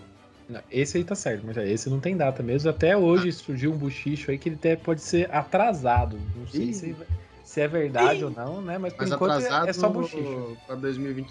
O rumor é... é que seria atrasado pro ano que vem? Pro ano que vem, pro ano que vem, mas é. O rumor é rumor, né, gente? Não foi, não, não é nenhuma fonte muito confiável, né, por enquanto, né? Mas. E tá aí um jogo também tô mega animado. Eu, por sinal, foi o primeiro Mario Rabbids foi quando eu comprei o meu Nintendo Switch. Foi no mês que ele saiu que eu comprei. E foi meu primeiro jogo. Então eu tenho uma paixão bem grande por essa, por essa mistura de coelho maluco com Mario. Funciona muito bem, por sinal, né?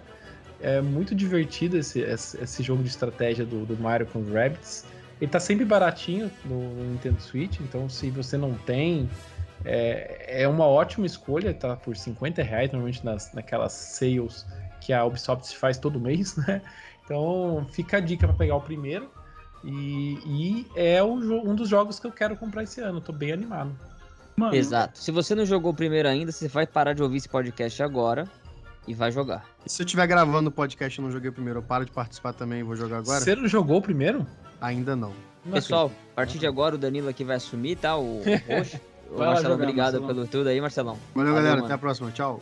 Valeu. Continuando mano, aqui então nosso podcast, é um, Rapidão, que é, um socãozinho do, é um socãozinho do Mario que é obrigatório. E o que é obrigatório também é a DLC, tá? Joguem a DLC do, do Donkey Kong, que é maravilhosa. Vai lá, Daniel.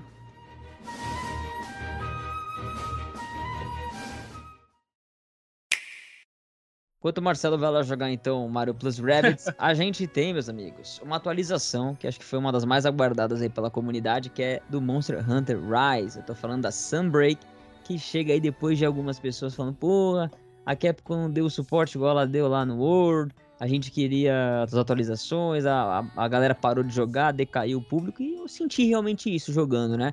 O Monster Hunter Rise, eu não joguei muito, não fui aquele cara que debulhou, mas eu, eu fiz a campanha single player e joguei uma parte do multiplayer ali.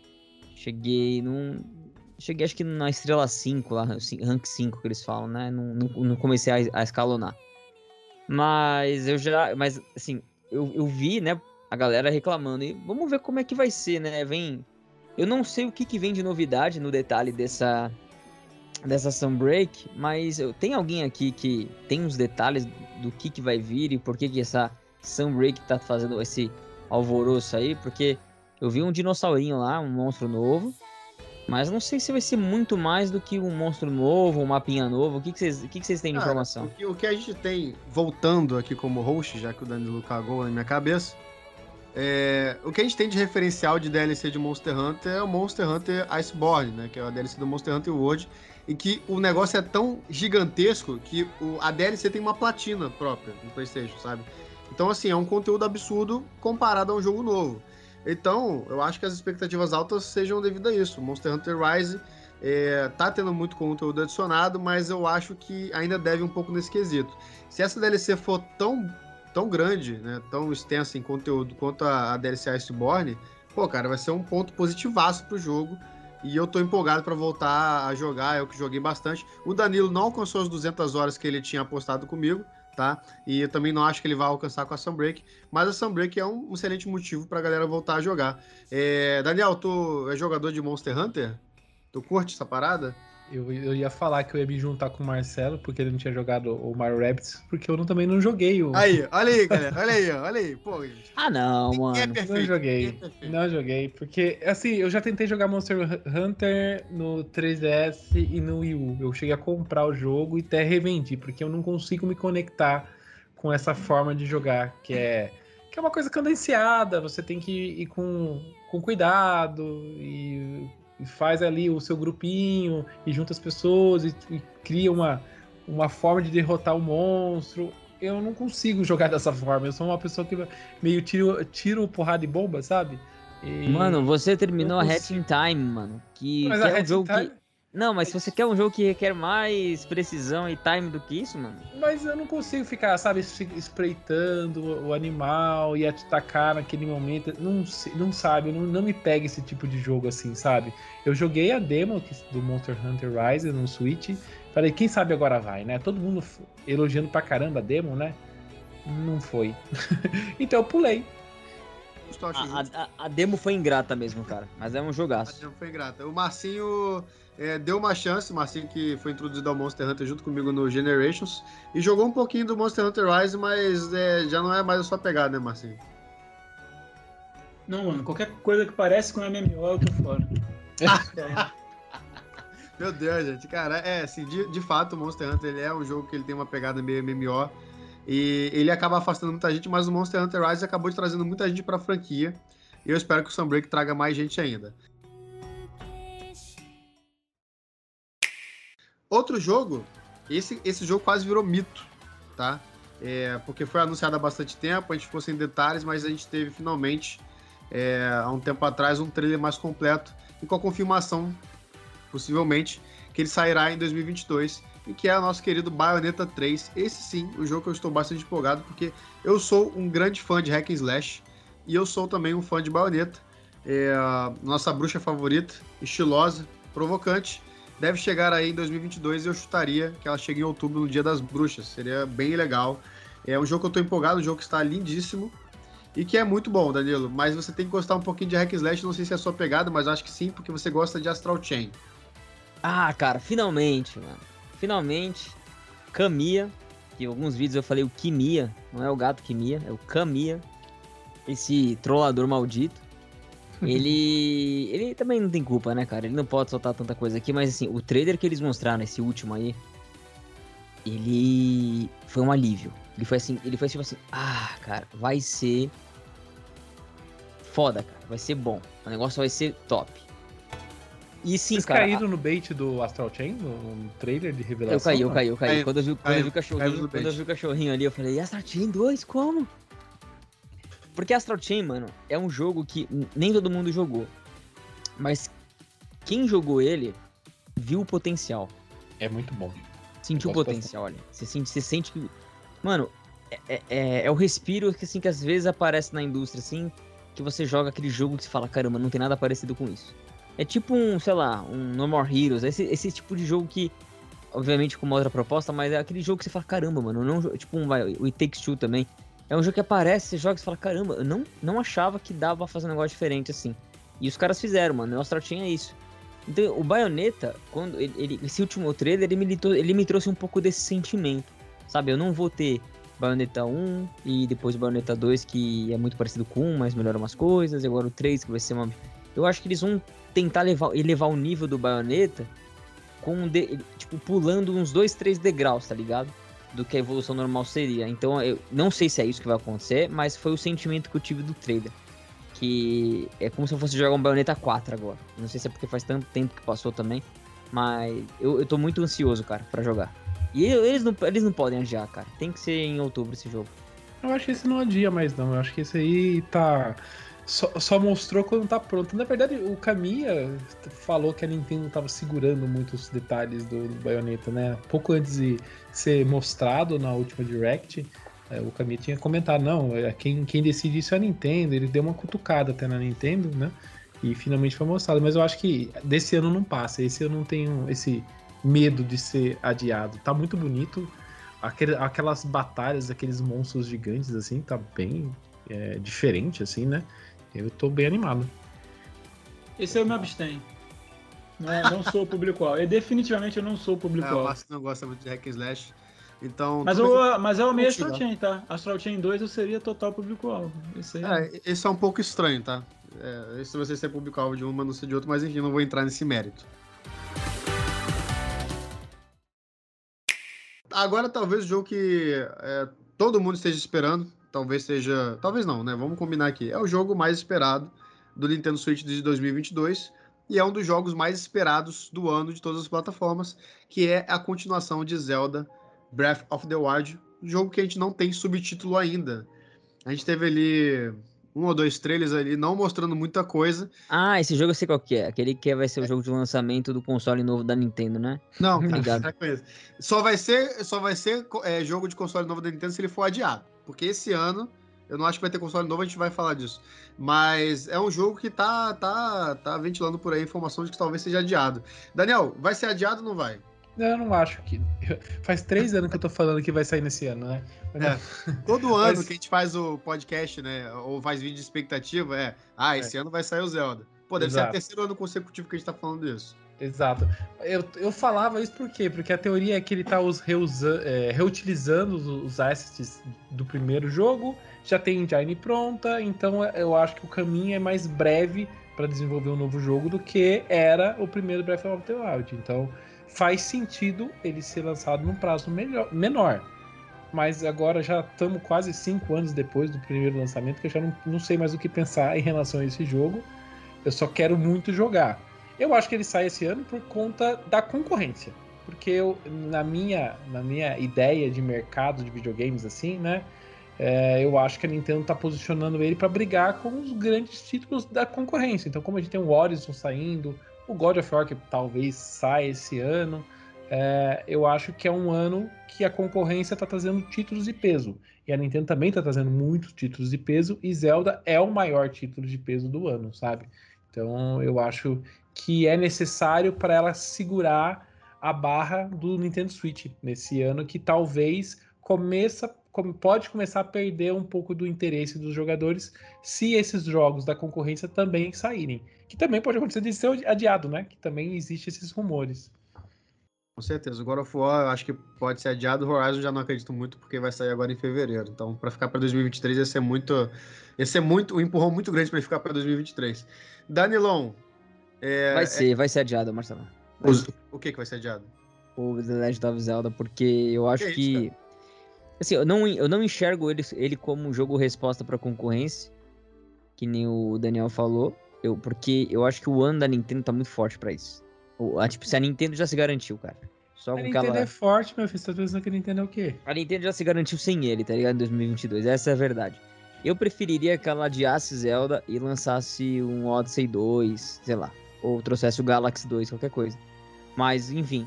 Eu acho que é, é, é seria melhor para todo mundo se ela jogasse isso pra frente e trouxesse no mesmo ano de, sei lá, Mario Kart 9 já anunciando um Switch 2, sei lá. Eu acho que faz mais sentido. E aí o lançamento simultâneo para Switch e Switch 2. Eu acho que ela deveria repetir a estratégia do Wii U para alavancar o um novo, novo hardware. Porque, cara, vamos convenhamos, cinco anos que a gente falou no começo do podcast.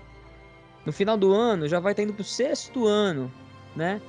Já, já, já, já, sei lá, cara. Pode ser, pode ser. Assim, quero jogar esse ano? Quero. Mas eu. Eu, eu, eu acho tá que. em conflito. Tá em conflito. Eu tenho conflito, eu tenho conflito. Ele falou que melhor adiar eu... e agora ele falou que quer jogar esse não, ano. Pra, pra empresa seria melhor adiar, eu acho. Porque ela já fez um ano fortíssimo, cara. Você tá esse considerando meu... que Zelda é um jogo de lançamento. E Zelda nunca foi um jogo de lançamento, tirando o próprio Breath of the Wild. Porque era pra ter sido. E o Wii um também. Então, mas vamos pensar no, naque, no, naqueles momentos. Foram jogos que eram para sair nos consoles anteriores que a Nintendo considerava que não fizeram sucesso. Então, para ela, não fazia sentido lançar só naquele console. Ela lançou em dois consoles, mas eles continuam. For, é. Foram projetos pensados nos consoles onde eles nasceram. Assim. Que, que, pro bem ou pro mal, o primeiro Breath of the Wild foi pensado no Wii U. Esse está sendo pensado no Switch. Mas é, eu não penso, eu não tá, eu nesse, nessa mecânica, assim, eu não imagino que ela tá pensando em dois consoles, porque para mim não faz muito sentido. Assim, é, Daniel, eu, assim, eu não acho que a Nintendo foi, falou assim.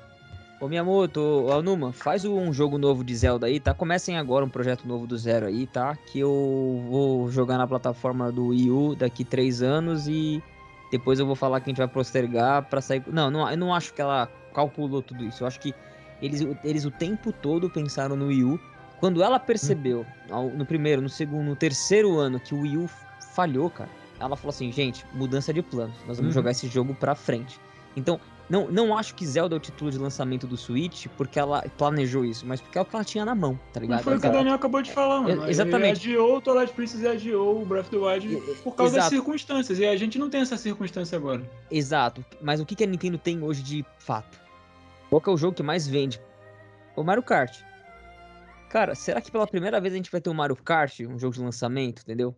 Eu é... imagino. Mano, é isso que eu imagino, porque assim, na minha cabeça, existe o Mario Kart, mas não, não faz sentido, no, do ponto de vista de mercado, colocar no, no Switch. Por quê? Porque o Mario Kart tá, tá no top 10 de, de jogos mais vendidos do ano, sendo um jogo de 2017, sendo que é um porte de Wii U. Então, assim, é, aí que tá. Eu acho que se a gente for pensar qual que seria um jogo de, de novo hardware, seria muito mais um Mario Kart, porque daí todo mundo que tá sedento, que, tá, que tinha o Wii U, que já tava cansado de jogar no Wii U o Mario Kart, as pessoas estão cansadas de jogar Mario Kart no Switch, vão tudo migrar pro próximo console, entendeu?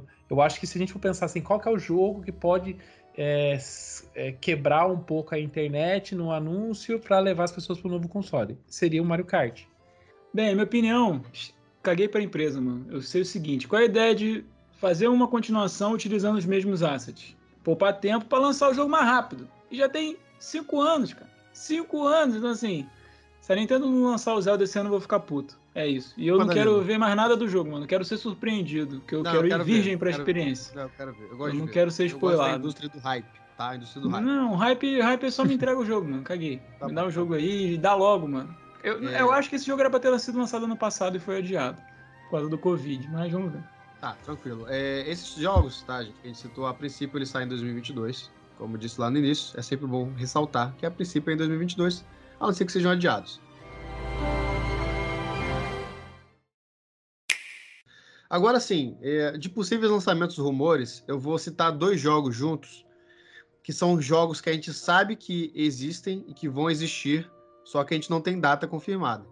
A gente tem o Hollow Knight Silk Song, que é a continuação do Hollow Knight. Esse jogo também já está quase virando lenda, porque toda Indie World, toda apresentação da Nintendo focada em indie, a gente acha que ele simplesmente e finalmente vai ter uma data.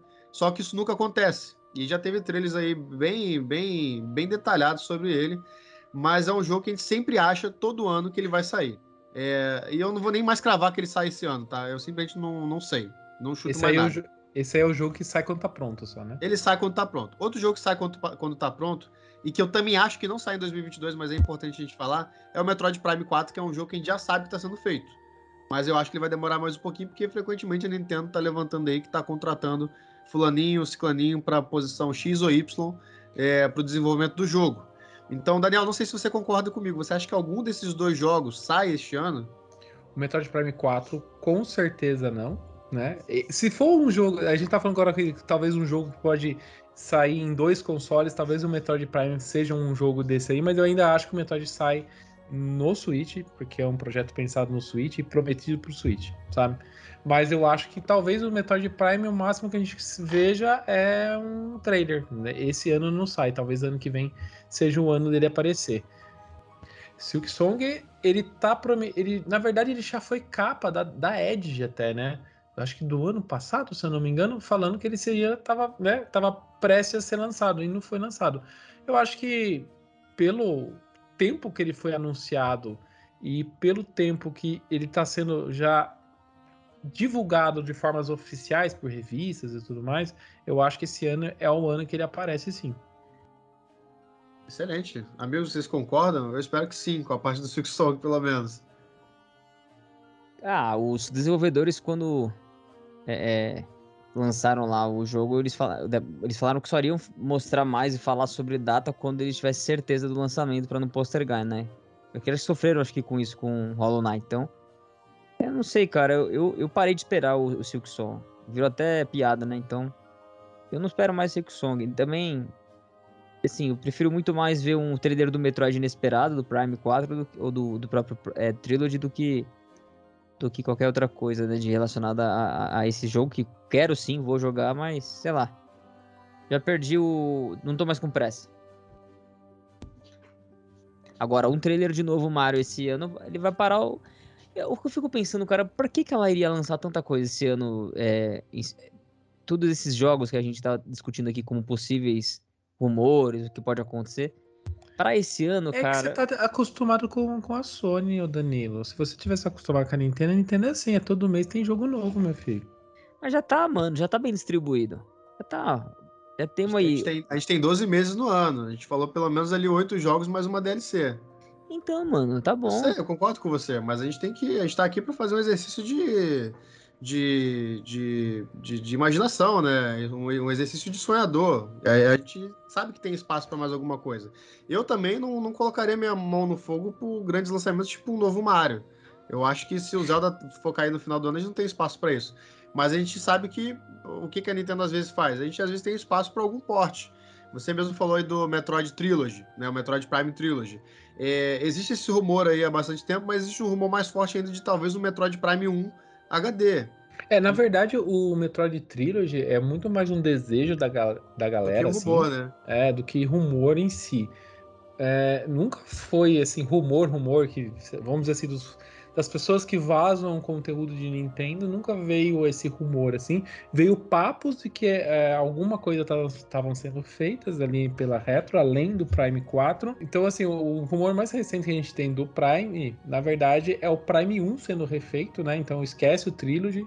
Parece que a equipe que tá fazendo o Prime 4 tem um, um pedaço da equipe que usou a base do primeiro Prime para fazer o, todo o motor e as engines para fazer o Prime 4, mas usou o Prime 1 como base. Então, é, a gente teria o Prime 1 portado para o Switch e se- sendo refeito. Então, ele tem um- uma versão em HD. Não, não espere algo como Skyward Sword, e sim uma coisa é, refeita do zero. Seria realmente seria um remake, não um remaster. Exatamente, exatamente. Seria interessante, eu espero que seja verdade. Realmente é um rumor muito forte. É, Marcinho, é, além do Metroid, a gente tem aí um, um rumor, e por isso que eu estou direcionando você, porque você que gosta de Fire Emblem, é, a gente tem um rumor sobre al- algum possível remake de um Fire Emblem antigo, né? Sim, já tem um tempinho que estão falando, né? Que na verdade temos talvez dois Fire Emblems em produção, um novo e algum remake, que a galera já tá meio que considerando que vai ser algum Fire Emblem Echoes, né? Porque a gente teve no 3DS lá, né? O remake do, do Gaiden.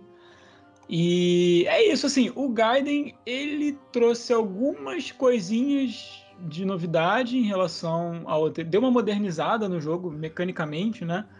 É, mas não é um remake, remake. Ele, ele é um remake bem estilão Nintendo, que nem o, o, o Daniel falou aí, que é o, o Zelda de, de Game Boy, que é o Reboot Camp. É, eu espero que eles deem realmente uma, uma expandida nos jogos. E aí estão falando talvez entre o Fire Emblem 5, né, de Super Nintendo, ou o Fire Emblem 9, talvez o 9 junto com o 10. Eu acho que seria interessante se eles pegassem o 9 e o 10, que são jogos que têm uma integração, né? Você consegue levar seu save do GameCube pro Wii e os personagens, eles, os status, os, os status que você tinha cap, ele ganha um bônus, ah, alguns suportes você ganha um bônus, então é, tem um, um time skip de um jogo para o outro e vários jogos de Fire Emblem têm esse time skip. E eu acho que ficaria legal se eles pegassem o 9 e o 10, fizessem um jogo só, colocassem dublagem, é, fizessem um jogo, super jogo expandidaço. Eu gostaria, cara. Eu queria. Isso aí é mais um desejo meu, tá? Isso aí não, não foi rumor, rumorizado em lugar nenhum, isso é mais um desejo meu. E eu acho que aí sim é, valeria muito a pena, cara. É, realmente. Mas seria quase que uma reimaginação, eu acho que, que merece, cara. Porque a saga de Telios merece. Se não, cara, alguma coisa de Fire Emblem deve ter esse ano. Alguma coisa, porque toda hora alguém fala uma parada. É, é, vamos ver, né? Vamos ver, eu também não sou público-alvo. É, outro rumor muito forte, Daniel, é o de um possível Xenoblade Chronicles 3. Na verdade, a própria Monolith, ela divulgou uma artwork há um, já tem quase dois anos já, né? Uma artwork até que tem um, uma personagem, uma roupa meio vermelha e tudo mais. Uma artwork bem bonita, tá no, tá no site oficial deles, né? E ninguém sabe o que é isso, né? Se é uma franquia nova, se é dentro do universo de Xenoblade. É, os rumores falam de Xenoblade, mas eu gostaria muito mais que fosse uma IP nova. Eu gostaria de ver a Monolith criando novas marcas. Xenoblade veio e tá, tá, fazendo muito sucesso, é um dos jogos mais jogados, né, do, do Switch, e eu queria ver essa, essa turma experimentando em novas franquias. Eu gosto quando a Nintendo cria novas franquias. A gente tem novas franquias é, no Switch, mas eu acho que tem espaço para mais. Então eu queria que fosse uma nova franquia. Posso concordo contigo, Posso... eu, concordo, eu concordo contigo porque eu não joguei os outros Xenoblades, então se for uma franquia nova fica muito mais fácil para eu adentrar no produto do que se for um Xenoblade Chronicles 3, que eu vou uhum. me sentir ali, né, pô, vou ter que jogar os jogos anteriores para poder entender alguma coisa, né, fica naquelas, né, normalmente é, é o que, que acontece. É um, é, sei lá, é uma, abre o caminho para todo mundo, né, Com quando certeza. é continuação de RPG ainda, o pessoal sempre tem o pé atrás, né. Sim. Vocês acreditam no ARMS 2, cara? Cara, se a gente tem o Splatoon 3, por que não ARMS 2, né? o Splatoon 3 quebra todas as nossas convicções, né? Eu, nunca imaginaria um Splatoon 3 e a gente tem um Splatoon 3. É, eu acho que o ARMS é um ótimo jogo, mas falta conteúdo. Falta o modo história, por exemplo, que não tem. É, se eles, sei lá, eles expandirem o jogo, talvez role melhor. É, não é um jogo ruim, eu joguei naquele trial que a Nintendo deu, uma semana grátis, joguei bastante. O online dele é delicioso, é muito gostoso, é tão gostoso quanto o do Splatoon, só que como o ARMS são partidas mais rápidas, é, cara, você tá toda hora ali jogando, trocando de partida, jogando outros modos, é muito legal. É, gostaria, eu acho, mas eu, eu, eu, acho que a Nintendo precisa investir mais na marca, investir mais em conteúdo no jogo, se tivesse um ARMS 2. Eu concordo. Eu acho que nesse trial, que foi quando eu experimentei o ARMS, é, foi o quê? Foi, foi mais de dois dias ou foram só dois, foi só o final de semana? Você lembra desse detalhe? Foi uma semana. Foi uma, foi uma semana. semana, né? É, eu tive a impressão que eu consegui experimentar tudo do jogo, sabe? Eu joguei o suficiente para não ter que comprar o jogo. Exatamente. Só que quando você joga, você vê que é um jogo muito legal, cara. E que se ele realmente tivesse conteúdo, tivessem coisas a mais ali para você fazer, seria um grande diferencial, porque é legal, é legal demais você jogar. Eu lembro que até na época eu tava, tava praticando Muay Thai, hoje em dia não tô praticando por causa da pandemia, mas que era muito legal dar uns jabs ali com, com uhum. Joy-Cons. E, pô, acaba que os, os cenários são bem divertidos, né? Cada hora você tá num cenário diferente. E tem aquelas, aqueles minigames de, de, de basquete, de vôlei, que quebra um pouco da rotina. Eu, assim, eu gostei muito do jogo, mas não me faz é, comprar o jogo, porque é isso que você acabou de falar é pouco conteúdo para o que ele entrega, sabe? Não, vale, não valeu a pena, assim, o teste que eles deram valeu a pena em saber, putz, legal, o jogo é muito bom, mas não faz eu comprar. Pois é. é. é Danilo, você falou há um tempo atrás aí, ah, você, eu gostaria de ver um Mario Odyssey 2. Eu particularmente não acredito. É, há um tempo atrás as pessoas estavam falando de um possível Donkey Kong novo. É, você acredita, cara, que a gente pode ter um novo jogo do Mario é, tô falando de jogo novo, tá? Não tô falando de porte nem do Mario Galaxy 2, apesar de que o Mario Galaxy 2 seja, seria muito bem-vindo para mim. Mas você realmente acredita que a gente possa receber um jogo novo do Mario ou do Donkey Kong ainda em 2022? Ah, eu não acredito. Você gostaria, mas você não acredita. Eu acho que a Nintendo perdeu a chance de Donkey Kong falar dele no, nos 40 anos, que tá se acabando, né? Mas eu acho, Danilo, que Mas... o, o, eu acho que a questão do King Kong tem um pouco a mais, porque lá no Japão a gente tem a construção do novo do novo espaço no, no parque da Nintendo que é de Donkey Kong. Sei lá, eu tô achando que a Nintendo, por conta da pandemia, eu acho que era isso aí era para sair meio que tudo meio que junto, mas, né, planos os planos mudam por, por, conta da pandemia, tanto do desenvolvimento de jogos, principalmente da construção de parque, né? Muda totalmente. Mas eu acho que a Nintendo vai fazer o ano do Donkey Kong com o, o lançamento do parque, com o jogo e talvez alguma outra coisa mais, é, para para revitalizar a marca, sabe? Eu acho que Donkey Kong é uma marca extremamente importante para Nintendo para ser tratada como ela tá tratando até então, sabe? Por enquanto ela só teve um porte do Wii U, sabe? Eu acho que eu ela acho tem que... medo, Daniel. Eu acho que ela tem medo de fazer qualquer jogo bunda com Donkey Kong, tá, sabe? E eu acho que ela só confia na Retro, mano. E tipo, eu acho que a Retro tá. Eu acho que o Metroid Prime 4 meio que eh, deixou a Retro tão busy que, tipo, mano, foi. Eles ficaram meio que com receio de meter um, um outro projeto ambicioso assim. Porque ele não. Mas o pessoal também fala assim, quando uma empresa tá fazendo o mesmo jogo em sequência, sempre o mesmo jogo, o pessoal meio que cansa. E eu até concordo, às vezes normalmente é, se anima para fazer um, dois sai muito bom e o três sai um pouco mais capenga, assim. Sei lá, talvez colocar um num time novo faça bem pro jogo também. É, a não ser que você seja o Sakurai. é. é, a não ser que você seja o maluco do Sakurai. Galera, o Marcinho vai ter que nos deixar nesse finalzinho, então eu vou adiantar uma pergunta para ele. Marcinho, na verdade, eu vou te deixar duas perguntas. Você acredita que a Nintendo vai trazer mais algum porte de algum jogo antigo? E você, e você acredita que a Nintendo possa possivelmente lançar um novo hardware, uma nova versão do Switch? Ou do Switch 1, ou de repente uma continuação dele? Cara, porte de jogo antigo, tirando que a gente já falou do, do Metroid, né? É, o único jogo assim que vem à cabeça que faltou do Wii U foi o Star Fox. Tem Zelda eu... ainda, pô. Tem Zelda do Wii. Ou os Zeldas, né? Ou os Zeldas, de repente, né? Os, os Zeldas de GameCube, talvez. Ou os Zeldas de, de 3DS, não sei, né? Uh, cara, não sei. Eu, sinceramente, eu não sei o que esperar em termos de porte. É... Seria legal, cara. Seria legal se viesse, mas eu acho que com a Nintendo querendo fazendo essa parada de um Zelda por ano, ela não vai. Se ela, se ela lançar o, o, o Breath of the Wild 2 esse ano, a gente não vai ver, provavelmente, é, o porte de Zelda é, ainda em 2022. A gente deve ver no ano que vem. Então, esse ano eu acredito que não, cara. E, cara, de hardware, eu acho que não, né, não faz muito sentido. A Nintendo acabou de lançar o Switch OLED. Uh, e assim, a gente está com um problema mundial, todo mundo sabe, né? Problema do silício aí, do, dos chips. E se não tem chip, cara, ela não está dando conta nem de, de produzir o, o, o, Tegra aí, o, o Switch que já existe. Imagina você fazer uma linha de produção nova, cara, é inviável. E tem outra coisa também que é o seguinte: se no ano passado, que tinha uma lineup, digamos assim, bem modesta, o Switch já vendeu e chegou a faltar em alguns momentos. Você imagina esse ano que a gente está com uma lineup matadora e que ainda pode, ainda podemos ser surpreendidos, ainda podemos ter algumas novidades. Né? Então, cara, eu acho que não faz o menor sentido pensar em, em revisão agora.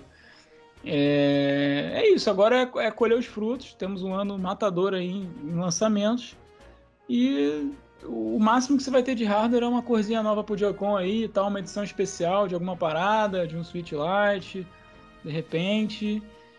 E é isso aí, cara. E agora é só aproveitar os jogos. Vida longa Furukawa, Marcinho. Vida longa Furucation. Pessoal, é, muito obrigado. Desculpa, vou ter que me ausentar aqui que eu tenho um compromisso e tá ficando um pouquinho tarde. Daniel, obrigado pelo convite, foi um prazer. Danilão, Marcelão, um grande abraço. Obrigadão, muito obrigado para geral que tá ouvindo a gente aí.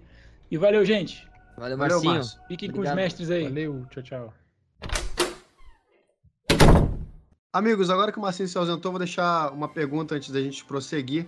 É, vocês acreditam em mais algum outro lançamento esse ano? Vocês acham que cabe mais alguma coisa em 2022? Podem sonhar longe ou podem ser pé no chão, vocês que, vocês que sabem. A, a princípio, eu estou bem alinhado com o Márcio, eu gostaria de um, um porte de Zelda de GameCube. É, mas eu não acredito, se tiver o Zelda esse ano, não acredito em dois Zeldas no mesmo ano. Talvez seja uma coisa que fique pro ano que vem, quando tiver espaço para isso. Tá? É, ano passado a gente já teve um port, então. Exato. Portes, assim, a Nintendo não, não costuma fazer, usar as armas iguais em todo ano, assim, né? Então, se usou o remake ano passado, o próximo jogo eu, eu creio que seja um jogo novo. Não, não tem. Não vejo a Nintendo fazer de outra forma. Que vai ter jogo, mais jogo no meio disso aqui ainda, certeza, porque a Nintendo é normal da Nintendo aparecer com jogos e sair daqui alguns meses para frente. Todo ano ela faz isso.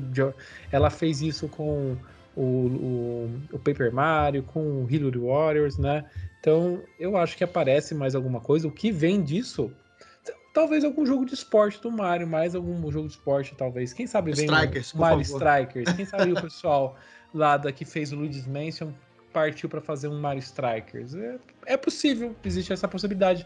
É uma série que fez bastante sucesso no GameCube Wii.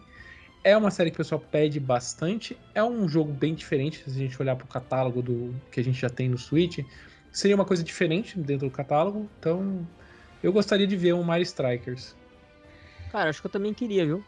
O Mario Strikers seria lindo, até porque é outra franquia esquecida com muito potencial, né? E é divertidíssimo. Mas se for fazer o Mario Strikers, mano, eu não queria que fosse a Camelot, cara, porque eu tô meio traumatizado com o Mario Golf que ela fez.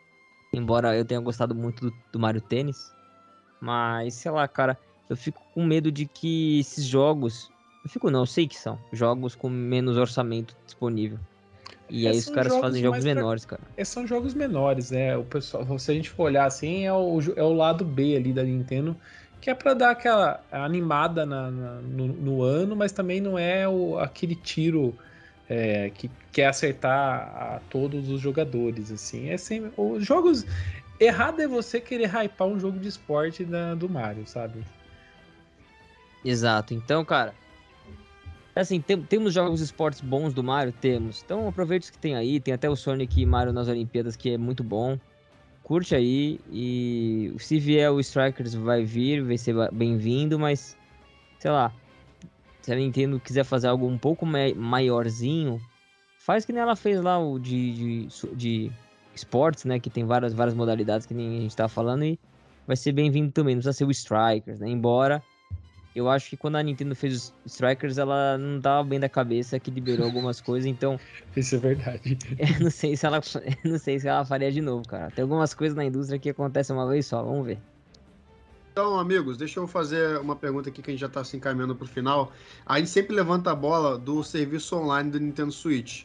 É, a gente acaba arriscando aqui se vai ter alguma adição no sentido de novos consoles. É, em 2021 a gente teve a edição do Nintendo 64 e a edição do Mega Drive, né, o Sega Genesis. E, e, muita gente pede aí por um. Por, não, na verdade, as pessoas pedem tudo, né? As pessoas pedem muita coisa. É, é, melhor não entrar no mérito que as pessoas pedem e entrar no mérito do que a gente acha mais palpável se ter. Eu, particularmente, acho muito mais fácil de você ter agora em 2022, se tiver, já que o Nintendo 64 tá mais ou menos fresco e, e ainda tem muita coisa para adicionar. Se for para ter alguma coisa, vai ter alguma coisa no sentido de Game Boy, Game Boy Advance. É, é... ano passado o pessoal já tava falando que vinha o Game Boy e não veio, né? Pois Isso é, eu achei que o 64 acabou vindo na frente. É, exato. Tipo, eu, se for pensar pela lógica, não tem a mínima lógica, né? Então eu, eu também acho que se aposta mais certeza seria o Game Boy. Eu acho que ele viria até no, no pacote mais básico, ele não viria no. Não faz sentido de vir no pacote mais caro, né, gente? Por favor, né? É, eu acho que a Nintendo deveria colocar no pacote básico o Game Boy. E talvez, quem sabe, é, fazer uma casadinha ali Game Boy, Game Boy Advance e o Game Boy Advance vai, vem no pacote mais caro. Talvez faça mais faça sentido. Você, Danilo? Cara, eu acho que ela não vai trazer nenhuma plataforma nova. Ela vai engordar e alimentar as plataformas que ela acabou de adicionar agora no pacote adicional, que é o, que é o Mega Drive e o Nintendo 64. E eu acho que plataforma nova no Nintendo Switch Online só vai ser no sucessor mesmo. Eu acho que ela vai carregar o serviço online para outra plataforma juntas. Assim. Então, eu eu acho que ela vai, sei lá. Eu, eu acredito muito, muito, muito que o próximo console da Nintendo ainda vai ser um Switch, vai ser sei lá, um Switch 2, alguma coisa assim. E que ela vai carregar esse serviço lá. Então, acho que ela vai focar muito. Cara, 64 mal começou, cara. Mal começou. Quantos anos a gente ficou com o Nintendinho e Super Nintendo?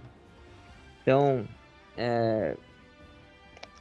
acho que no mínimo um ano só com 64 aí e com o Genesis. Beleza, eu acho que estamos de acordo. Se for vir, eu vou arriscar aquilo que eu já falei, mas eu não acredito não, porque o Nintendo 64 ele tem muita coisa para vir, já tem muita coisa prometida que a gente sabe que vem e estão adicionando muito aos poucos. Isso é uma crítica que a gente tem que é a falta de, de, de ter uma, uma visão né, de quando vem. A gente quer saber quando é que vai vir os próximos jogos. Vai ter uma regularidade? Vai ser todo mês? Vai ser um por mês? Vai ser dois é, por mês? A gente acaba não sabendo, mas a gente torce que a frequência aumente cada vez mais. Né? Não é um negócio muito difícil de se fazer. E agora é, a gente fica com a pergunta final, que foi a que eu fiz para o Marcinho, que é sobre o novo hardware. É, o Marcinho já respondeu muito bem, eu inclusive concordo com ele. A gente já teve aí o Switch, aí teve o Switch V2, é, com um pouco de bateria melhorada ali. Teve o Switch Lite, que é só portátil. Teve o Switch OLED, é uma versão melhorada do Switch, com uma tela maior, uma, maior e melhor. É, então, o Switch OLED acabou de chegar no mercado, nem chegou aqui no Brasil, mas vai chegar no Brasil oficialmente agora em 2022. A gente torce para não ser tão caro. Então, eu acho extremamente difícil é, da gente ter um novo console. É, no máximo, conforme o Marcinho falou, uma versão. Ah, de repente vai ter uma versão do Switch do Kirby. Vai ter uma versão do Switch do, da continuação do Zelda. No máximo isso, cara. Tanto pro modelo normal quanto pro Switch Lite. Eu não acredito em nada além disso. Se eu fosse chutar, inclusive, um sucessor do Switch, eu chutaria ele para 2024, porque o Switch vai muito bem. Obrigado. Danilão, o que, que você acha? Eu tô com você, mano. Acho que é 0% de chance de a gente ter um, na minha opinião, obviamente, sempre deixando claro, porque as pessoas gostam de falar que eu fico cagando regra. Mas eu não acho que vai ter um, um, um novo modelo. Não acho nem que vai ter um Switch Lite OLED, por exemplo. Não acho. É, porque eu acho que a, que eu acho que a Nintendo ela tá muito focada em, em dar conta do Switch. O Furukawa falou, né? Que eles já avisou, né? Que vai ter um pouquinho de deficiência o ano que vem aí do que, do que eles esperavam. Então não, não acho que eles vão ser. Eu acho que eles já estão no ritmo mesmo de um sucessor. E aí quando você fala que a gente vai ver em 2024, eu acho que a gente vai ver, tipo assim, ó. Uma apresentação deles. Vai, vai ter e vai ser daqui tantos meses, sei lá. Meio que preparando a base e vai ser retrocompatível, mas não esse ano. Então, joguem tranquilo. Joguem tranquilos aí todos esses jogos que a gente falou. E os que você ainda não jogou nos últimos 5 anos, que eu vou te falar, véio. Se você tá pegando o Switch agora. Tipo Mario Rabbids, né? É, se, se o cara tá comprando o Switch agora, ele tá. Não sei, eu não vou usar a palavra tá perdido, né? Tá perdido. Tá perdido. É, tá perdido. Essa é a palavra para não falar outra coisa. Então, amigo, vai com calma aí. E pode comprar tranquilo. Pode comprar tranquilo o seu Switchão. Daniel, Vale eu a pena concordo com tudo Switch? que vocês falaram. em 2022? Va já va Olha, então, eu, eu sou um cara que não compra videogame no, no lançamento, tá? E, eu, e o Switch foi a primeira vez que eu comprei um videogame no primeiro ano que ele saiu, porque ele já valia a pena em 2017. Ele não vai valer a pena em 2022? Nossa, gente, vale muito a pena. Tem muita, eu acho que é, eu acho que é uma das plataformas hoje que tem a maior quantidade de jogos dos diferentes tipos e estilos é, diferentes, né? Então, é, tudo que você quiser jogar, eu acho que se você gosta de corrida, de futebol, qualquer coisa que você pensar, luta, tudo tem ali no Switch, sabe? Então dá para se divertir muito no, com ele. E eu falei 2024 pro sucessor, não. Acho ah. que 2023 a gente vai ver alguma coisa dele, tá? Não sei se o lançamento vai ser no final de 2023 ou, ou no 2024 de fato, mas saber da existência dele acho que vai ser o ano que vem. Sim, não, sei se eu, não sei se eu falei isso ou confundi os anos, mas é que eu tô perdido ainda. Eu acho que, eu acho que o que o Daniel falou é uma verdade máxima. Se o console já valia a pena em 2017, a tendência é que ele valha mais a pena, já que, já que tem mais jogo ainda lançado. E de fato. Até, até porque Steam Deck ainda não apareceu, nenhum desses outros portáteis conseguiu ameaçar nem um pouco a Nintendo. A nova geração tá longe de ameaçar também o, o reinado, então cara, esse ano vai ser só um ano de mais debulhações. Você falou de novo console, deixa eu até dar um pitaco sobre o novo console. Eu acho que o novo console tá, tá realmente longe, porque a gente tá com um videogame de quase 5 anos na gravação desse podcast e ele tá sumindo dos, das prateleiras, cara. Isso não é normal. A gente que acompanha venda de consoles a longa data, olhando PlayStation 2, PlayStation 3, PlayStation 4, olhando Wii, olhando Wii U, né? Não é um, um comportamento padrão do, do mercado, né? É, já passou do momento do, do, da curva do Switch cair e não acontece, não aconteceu ainda.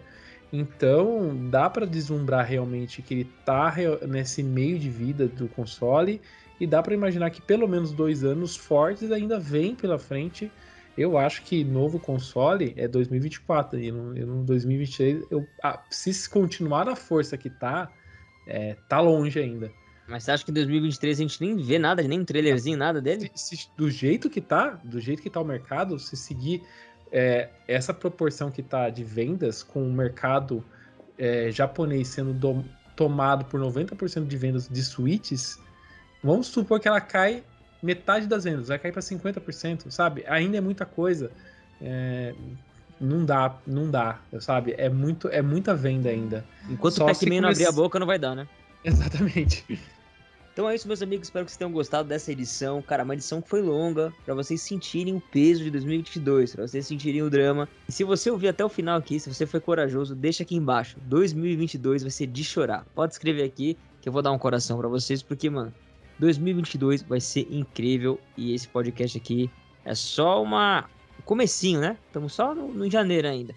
Então queria agradecer demais a todos vocês novamente, agradecer o Marcinho que já passou por aqui, deu um tchau e deixar aqui para você um abraço, Marcelo Quintanilha. Você que é um cara top, obrigado demais. Fala aí onde é que a galera pode encontrar e é nóis.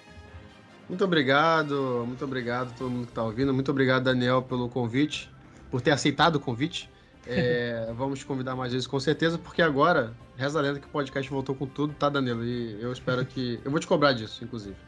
É, vocês podem me encontrar aqui no YouTube, ou você pode estar ouvindo pelo Spotify. Você pode me encontrar no YouTube, pelo canal Uns Caras Que Jogam. Lá a gente cobre a, a, todas as plataformas além de Nintendo. Então, por favor, dê uma conferida lá. Ou no Twitter, MarceloCQS, Marcelo com dois L's. Show demais, mano. E o Daniel, cara, top. Um cara que tá aqui com a gente já há muito tempo, já. Um cara importantíssimo na comunidade, não só por causa As do. pessoas ficarem duras, né? É, exatamente, né? Isso é Ele uma tem lá. palavra a ser usada, faz as pessoas ficarem pobres. Ele traz grandes promoções aí, grandes oportunidades para você comprar muita coisa da Nintendo, jogos, amigos, acessórios. É um cara que tá antenado, tem até um grupo aí, né, no Telegram. Ele- Eu vou, vou deixar ele falar sobre tudo que ele faz aí. Queria agradecer ele também de, de ter aceito o convite de participar aqui e dar umas dicas depois pra gente aí como é que é esse esse esforço diário aí, né, de não ver as groselhas que eu escrevo no, no Twitter, ou as, as coisas que a galera sonha às vezes e, e fica muito aflita antes da hora, né? Um cara muito acho você um cara muito calmo, cara. Isso é muito bom. Eu não consigo ser assim. Então, deixa um salve pra galera aí. Muito obrigado. Obrigado pelo convite, obrigado pelo papo. É, falar de futuro do videogame eu acho que é sempre o, o assunto favorito de todo mundo, né? Ficar pensando no que vem pela, o que vem por aí, né? Eu acho que é o exercício que o pessoal mais gosta de fazer. Então, obrigado por chamar por esse nesse tema. É, vocês me encontram falando minhas groselhas também no, no Ultra N Podcast. Tem aqui no YouTube, tem nos tocadores podcast também, então pode procurar por lá. Eu tô todo dia no Twitter falando de Nintendo também, fingindo demência para alguns assuntos que o pessoal tenta conversar. É, eu tento ajudar o pessoal, né? Trazer um pouco de racionalidade às vezes também, né? sei lá. é, o máximo que eu consigo, eu, eu tento sempre divulgar, sabe? Porque eu vejo que as pessoas, a gente pensa que a gente tá, a gente tá- fica fechado dentro de uma bolha e, e pensa que todo mundo sabe de tudo, né? E, e eu percebi que não, as pessoas precisam de muita ajuda, de muita informação. Então, às vezes, eu tento levar essa informação e, e mostrar que Nintendo é caro. Nintendo é caro, todo mundo sabe que Nintendo é caro, mas não é tão caro da forma como as pessoas costumam falar. Então, eu tento ensinar um pouco o caminho das pedras, que dá para você consumir de forma responsável, pegar uns joguinhos mais baratos aqui ou acolá, dá para até pegar alguns amigos. né? então eu tento ajudar todo, todo mundo de alguma forma. No fim do ano passado, o pessoal me deu a ideia de fazer um grupo no, no Telegram. Então, se vocês quiserem também entrar lá, é só procurar por ofertas Nintendo. Que sempre que tem alguma coisa legal da Nintendo com um preço mais acessível, eu compartilho com todo mundo lá. E obrigado pelo espaço. Então é isso, meus amigos. Mais uma vez, muito obrigado. A gente se fala lá no Discord, no Twitter, no Instagram. Todos os links na descrição. A gente se fala no próximo Bate-Papo Nintendo Podcast. Valeu! Valeu! Valeu, tchau, tchau.